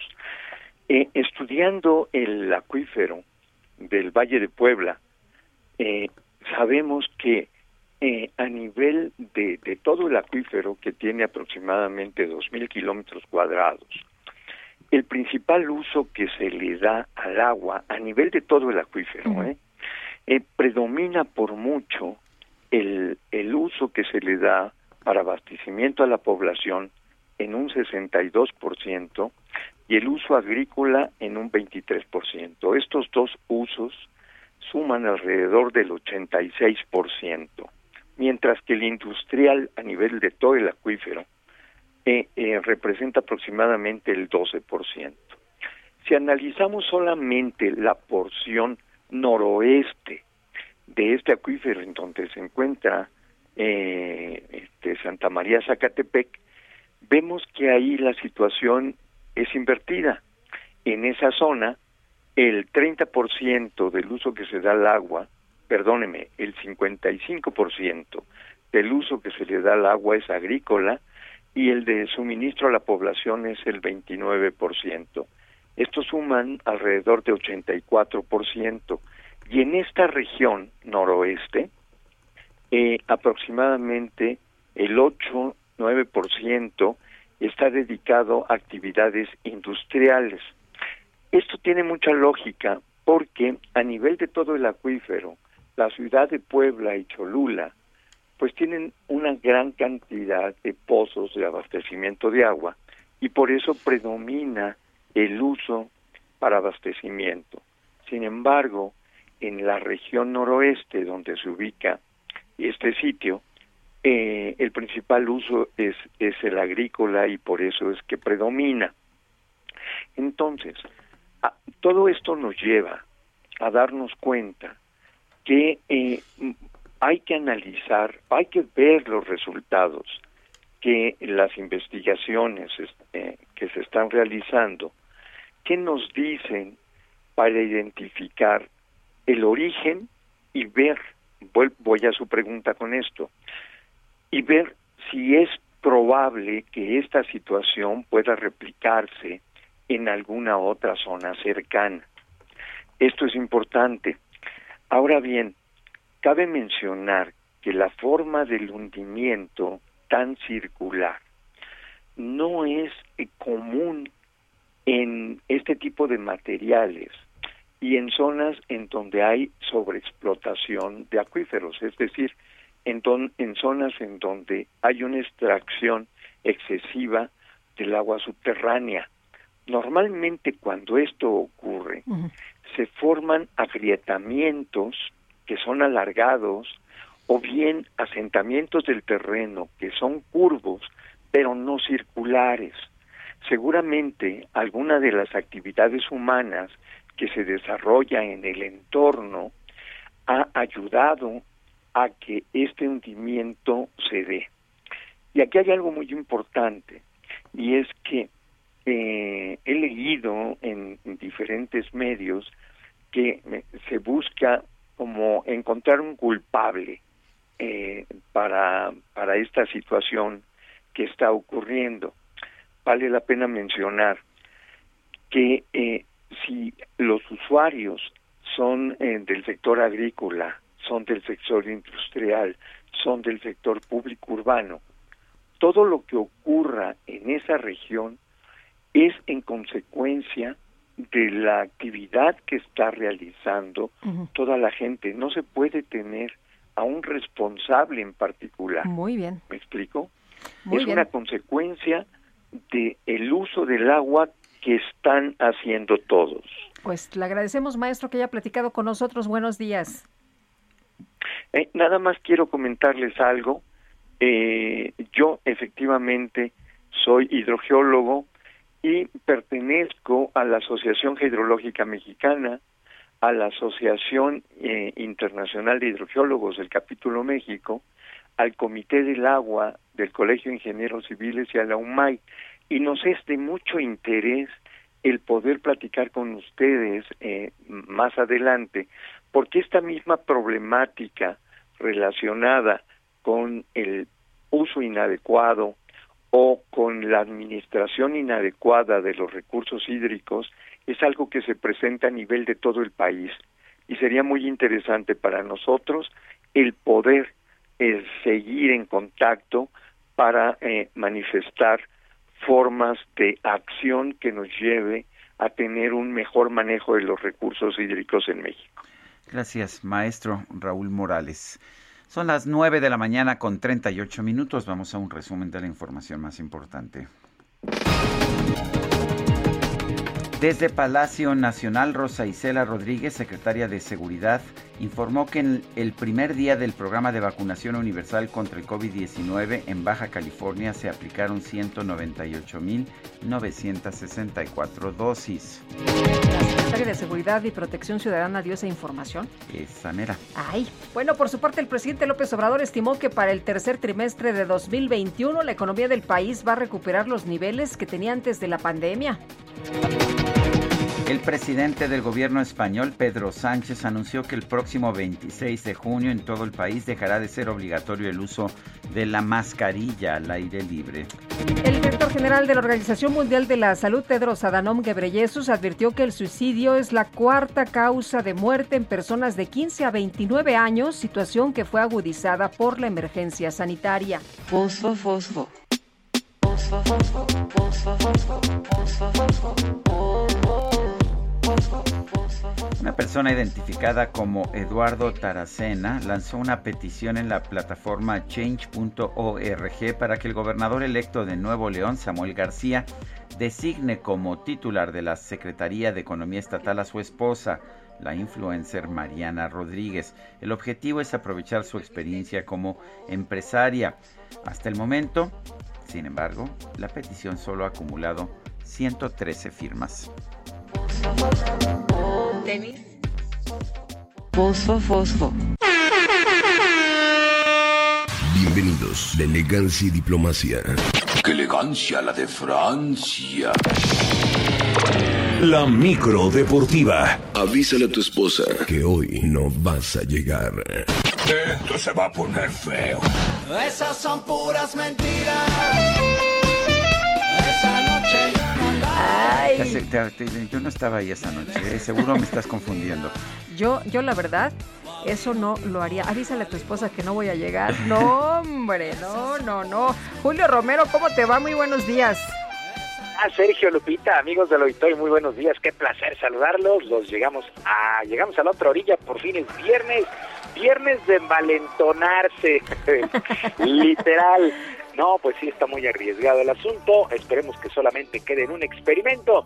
Bueno, ya que hablamos de experimento, la experimentada clavadista Paola Espinosa quedó fuera de los Juegos Olímpicos de Tokio 2020 luego de que la Federación Mexicana de Natación diera a conocer la lista final de los saltadores que ganaron su lugar. Eh, luego de lo que fue el control técnico de primera fuerza, el organismo dio a conocer que la dupla de Carolina Mendoza y Dolores Hernández estarán en los saltos sincronizados 3 metros femenil. Eh, en esta prueba, Paola Espinosa y Melanie Hernández tendrán en el último lugar de la evaluación local. Así es que, pues Paola Espinosa eh, queda, queda fuera y pues ya su última oportunidad de asistir a Juegos Olímpicos. Otra de las grandes que también quedará fuera de esta justa veraniega por selectivo es María del Rosario Espinosa en Taekwondo, así es que pues les damos las gracias por tantas satisfacciones que nos entregaron. Mientras tanto, Brasil, Brasil se presentó como el más serio candidato al ganar la Copa América allá en su propio país después de la actuación que tuvieron goleando 4 por 0 a su similar de Perú en la segunda fecha en la fase de grupos. Por su parte, Colombia y Venezuela empataron sin goles. Hubo dos días de descanso y regresó la actividad del día de ayer. Para hoy viernes a las 4 de la tarde, Chile estará enfrentando a Bolivia y Argentina contra Uruguay a las 7 de la noche. Se espera que sea un duelazo este, el de Argentina contra Uruguay, 19 horas. Mientras que en la Euro, el equipo de Países Bajos se clasificó a la siguiente ronda después de vencer 2 por 0 a su similar de Austria y honestamente mostrando un muy buen fútbol, mientras que Bélgica venció 2 por 1 a Dinamarca. En este duelo llamó la atención que al minuto 10 eh, de disputado este duelo, echaron la pelota hacia afuera y se le brindó un minuto de aplausos al jugador danés Christian Eriksen, que sigue hospitalizado para realizarle estudios luego del colapso que sufrió el pasado fin de semana en plena cancha. Buen detalle, buen detalle en este duelo entre Bélgica y Dinamarca, pero en lo deportivo pues se impuso el equipo de Bélgica en estos momentos, minuto 87, y el equipo de Suecia está venciendo 1 por 0 a Eslovaquia estos suecos que también dan buenos juegos, pues están ganando su duelo. Y ya que estamos allá en Europa, el día de ayer Sergio Ramos se despidió del Real Madrid después de 16 años, 22 títulos, 4 Champions, 5 ligas y 4 mundiales de clubes. Sergio Ramos, ahora ex capitán del Real Madrid, dio a conocer las causas por las cuales no siguió con los merengues. Esa noche yo no andaba allí. pero por razones obvias del tema de- del COVID se fue retrasando y se fue dejando un poco al margen. Llegado a esta situación, a estos últimos meses, pues eh, el club me hace una oferta de, de un año con la bajada de salario. Hoy quiero recalcar y dejar bien claro que el dinero nunca fue un problema. El presidente de mi boca en los últimos meses ya sabía que lo, eh, mío no era un tema económico, que lo mío era un tema de, de años. Yo, me ofrecían un año y yo quería dos. Lo mío era tranquilidad, continuidad para mí y para mi familia. Pero no me acuerdo. Bueno, pues Sergio Ramos, Sergio Ramos dice adiós al Real Madrid, vamos a ver en qué equipo termina. Y en actividad del básquetbol de la NBA en los playoffs, el equipo de los Bucks de Milwaukee venció 104-89 a los Nets de Brooklyn y emparejaron a tres juegos el compromiso.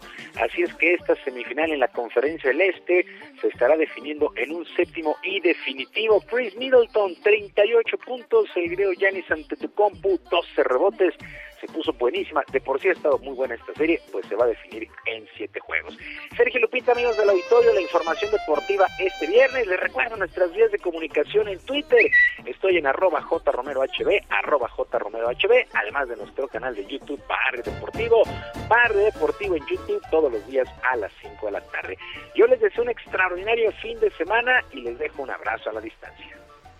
Muy bien. Muy gracias. bien, Julio, gracias. Bonito fin de semana para todos.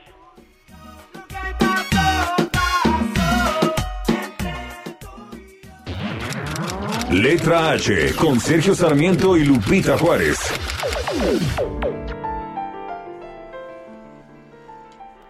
Mónica Soto y Casa, ¿qué nos tienes esta mañana? Buenos días, Sergio. Hola, Lupita. Hola, ¿qué tal? Pues fíjense que les tengo un libro que leí esta, justamente esta semana. Me lo aventé en dos días entre que no podía soltarlo y algo de angustia. El libro es El Invencible Verano de Liliana, de Cristina Rivera Garza. Y bueno, este libro habla acerca de Liliana Rivera Garza, la hermana de Cristina, quien fue asesinada hace poco más de 30 años y la mató el hombre que supuestamente la amaba. La mató porque ella ya no lo amaba a él. Entonces esa famosa frase, si no eres mía no serás de nadie, pronunciada incontables veces en la ficción y romantizada tantas veces en la realidad, pues para Liliana significó el fin de su vida. Tenía 20 años y el mundo a sus pies. ¿Se imaginan ustedes cuántas Lilianas han tenido que pagar ese precio por tomar sus propias decisiones? Este libro, El Invisible Verano de Liliana, este, es un libro que trae a la vida a Liliana de nuevo. A Liliana le gustaba mucho escribir, entonces había muchas libretas y papelitos perdidos por todos lados donde ella escribía pues lo que sentía, cartas a sus amigos. Era, no era ex- exactamente un diario, pero ahí ponía sus impresiones acerca de la vida. Entonces con estos textos y con los testimonios de sus amigos más cercanos y sus familiares más queridos, pues Cristina Rivera Garza hace, hace una fotografía pues bastante muy bien escrita, bastante amplia acerca de su hermana y también narra al mismo tiempo el viacrucis que fue para ella 30 años después intentar recuperar el expediente del asesinato de su hermana porque no conforme con que sí supieron quién había sido, pues quedó impune porque la persona que la asesinó se fugó. Entonces, este es un libro para mí obligado en este país donde matan a 10 mujeres todos los días por el simple hecho, por el simple hecho de ser mujeres, porque a final de cuentas muestra el dolor que siente una persona que es muy cercana a la víctima y todo lo que tiene que pasar y todo lo que sucede después de que pasa algo así y pues finalmente para quedar impune. Entonces, como necesitamos que esa impunidad termina, yo creo que este libro debería ser obligado, todo el mundo debería de leerlo para por lo menos generar esta empatía hacia este problema que es realmente muy grave y ya deberíamos pues estar haciendo algo más concreto para que termine. Entonces lamento mucho no haberles recomendado algo más amable este viernes de lectura. Pero te lo, te lo agradecemos. De hecho, vamos a conversar con la autora en un momento más. Gracias, Mónica Soto. A ustedes que tengan un hermoso fin de semana. Bueno, y precisamente Cristina Rivera Garza, escritora, está con nosotros vía telefónica. Cristina, muchas gracias por tomar nuestra llamada. Muy buenos días. Gracias a ustedes. Buenos días. Cristina, eh, parece que es un libro que angustia, pero porque surge de una situación angustiosa, de una historia real, la historia de tu hermana. Cuéntanos, ¿por qué decidiste eh, lanzarte a esta aventura de hacer este, este libro que no es, pues que no es una novela, es, es mucho más eh, que una novela? Hola, buenos días, Sergio. Mira, hay muchas causas. Yo creo que esta es una, es una deuda que yo tenía, una deuda que yo tenía con mi hermana. Eh, es un libro que solo pude escribir cuando tuve el valor de abrir las cajas donde habíamos guardado las pertenencias de mi hermana y donde encontré el archivo muy meticuloso que ella había hecho de sí misma. Eh, pero también creo que lo pude escribir porque ahora tenemos una conversación más amplia eh, más, uh, más correcta, más, más eh, actual también sobre esta tremenda situación de la violencia contra mujeres que estamos viviendo no solo en México, sino en el mundo entero. Eh, Cristina, ¿cambia algo para las mujeres eh, catalogar un asesinato como feminicidio? Tú hablas del caso de tu hermana, en ese momento no se, no se catalogaba de esa forma. Mira, las palabras no son nada más parapetos y decoración, las palabras son acciones, las palabras después se convierten en figuras legales. Eh, el feminicidio no entró a nuestro Código Penal hasta 2012 y antes de ese año era bien difícil hablar eh, de, los muchos feminicidios que ocurrían en México eh, eh, desde el punto de vista de la víctima.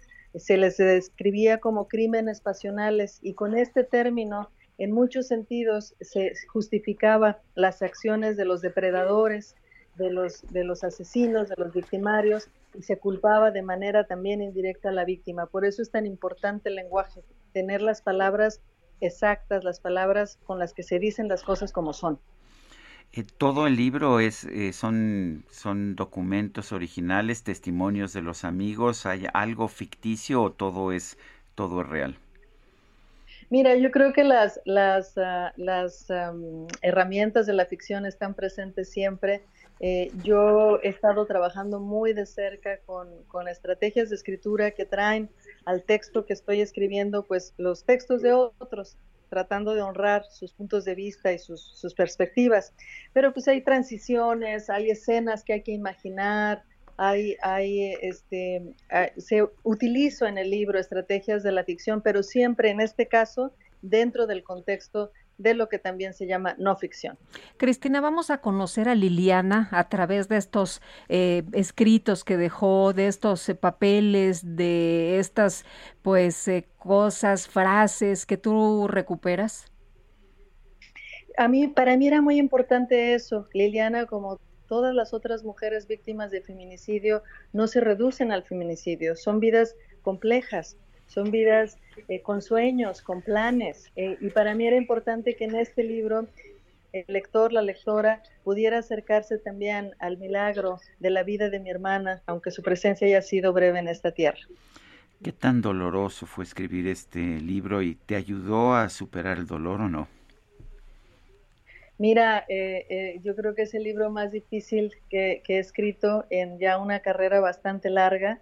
Eh, y lo que te puedo decir es que hay, hay, claro, hay una, hay una labor, hay algo que la escritura hace en nuestro proceso de, articularnos tanto hacia adentro en nuestras propias historias personales, pero también hacia afuera, ¿no? En, en solidaridad con otros y con, eh, con la ayuda de otros. Lo que también es cierto es que la sanación completa no ocurre hasta que no se cumpla la justicia. Y por eso para mí es importante seguir diciendo que el presunto responsable de la muerte de mi hermana tiene un nombre, se llama Ángel González Ramos y todavía tiene que pagar por el crimen que cometió. Cristina, muchas gracias por platicar con nosotros. Muy buenos días. Sabemos que vas a presentar en Gandhi este, este libro. Sí, este, eh, próximamente, en, una semana o dos, el 15, 16 de, el 15 de julio estaremos por ahí. Así es, ojalá que por ahí los podamos ver. Muchas gracias, hasta luego. Pues es un libro duro. Duro. Lo poco que he leído, he leído, nada más he estado ojeando. Es un libro muy personal. Y bueno, pues no, no va a ser fácil leerlo, pero como nos dice Mónica Sotuicas, es un libro que hay que leer. Se nos acabó el tiempo, Guadalupe. Vámonos entonces, que la pasen todos muy bien, disfruten este viernes, felicidades a los papás y nos escuchamos el lunes, si te parece bien, aquí a las El lunes, ¿te parece? Oye, eh, se acerca nuestro segundo aniversario, ¿vamos a hacer fiesta o qué vamos a hacer? ¿Qué va a haber? ¿Qué va a haber? bueno. ¿Qué van a hacer mole, dicen? Ah, ¿Qué van a hacer? Uy, no, pues, no, hombre, me encanta la idea con, con lo que es su arrocito. Bueno, muy bien. Pues se nos acabó el tiempo, entonces nos escuchamos el próximo lunes. Hasta entonces, gracias de todo corazón. And if it takes a couple of years to turn your tears to laughter, I will do what I feel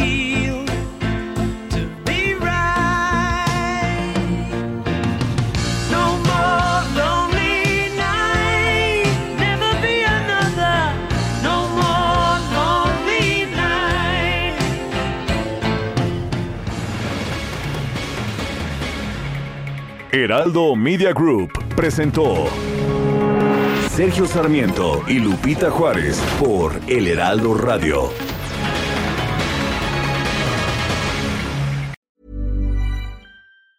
Ever catch yourself eating the same flavorless dinner three days in a row? Dreaming of something better? Well, HelloFresh is your guilt-free dream come true, baby. It's me, Kiki Palmer. Let's wake up those taste buds with hot, juicy pecan-crusted chicken or garlic butter shrimp scampi. Mm. Hello Fresh. Stop dreaming of all the delicious possibilities and dig in at HelloFresh.com. Let's get this dinner party started.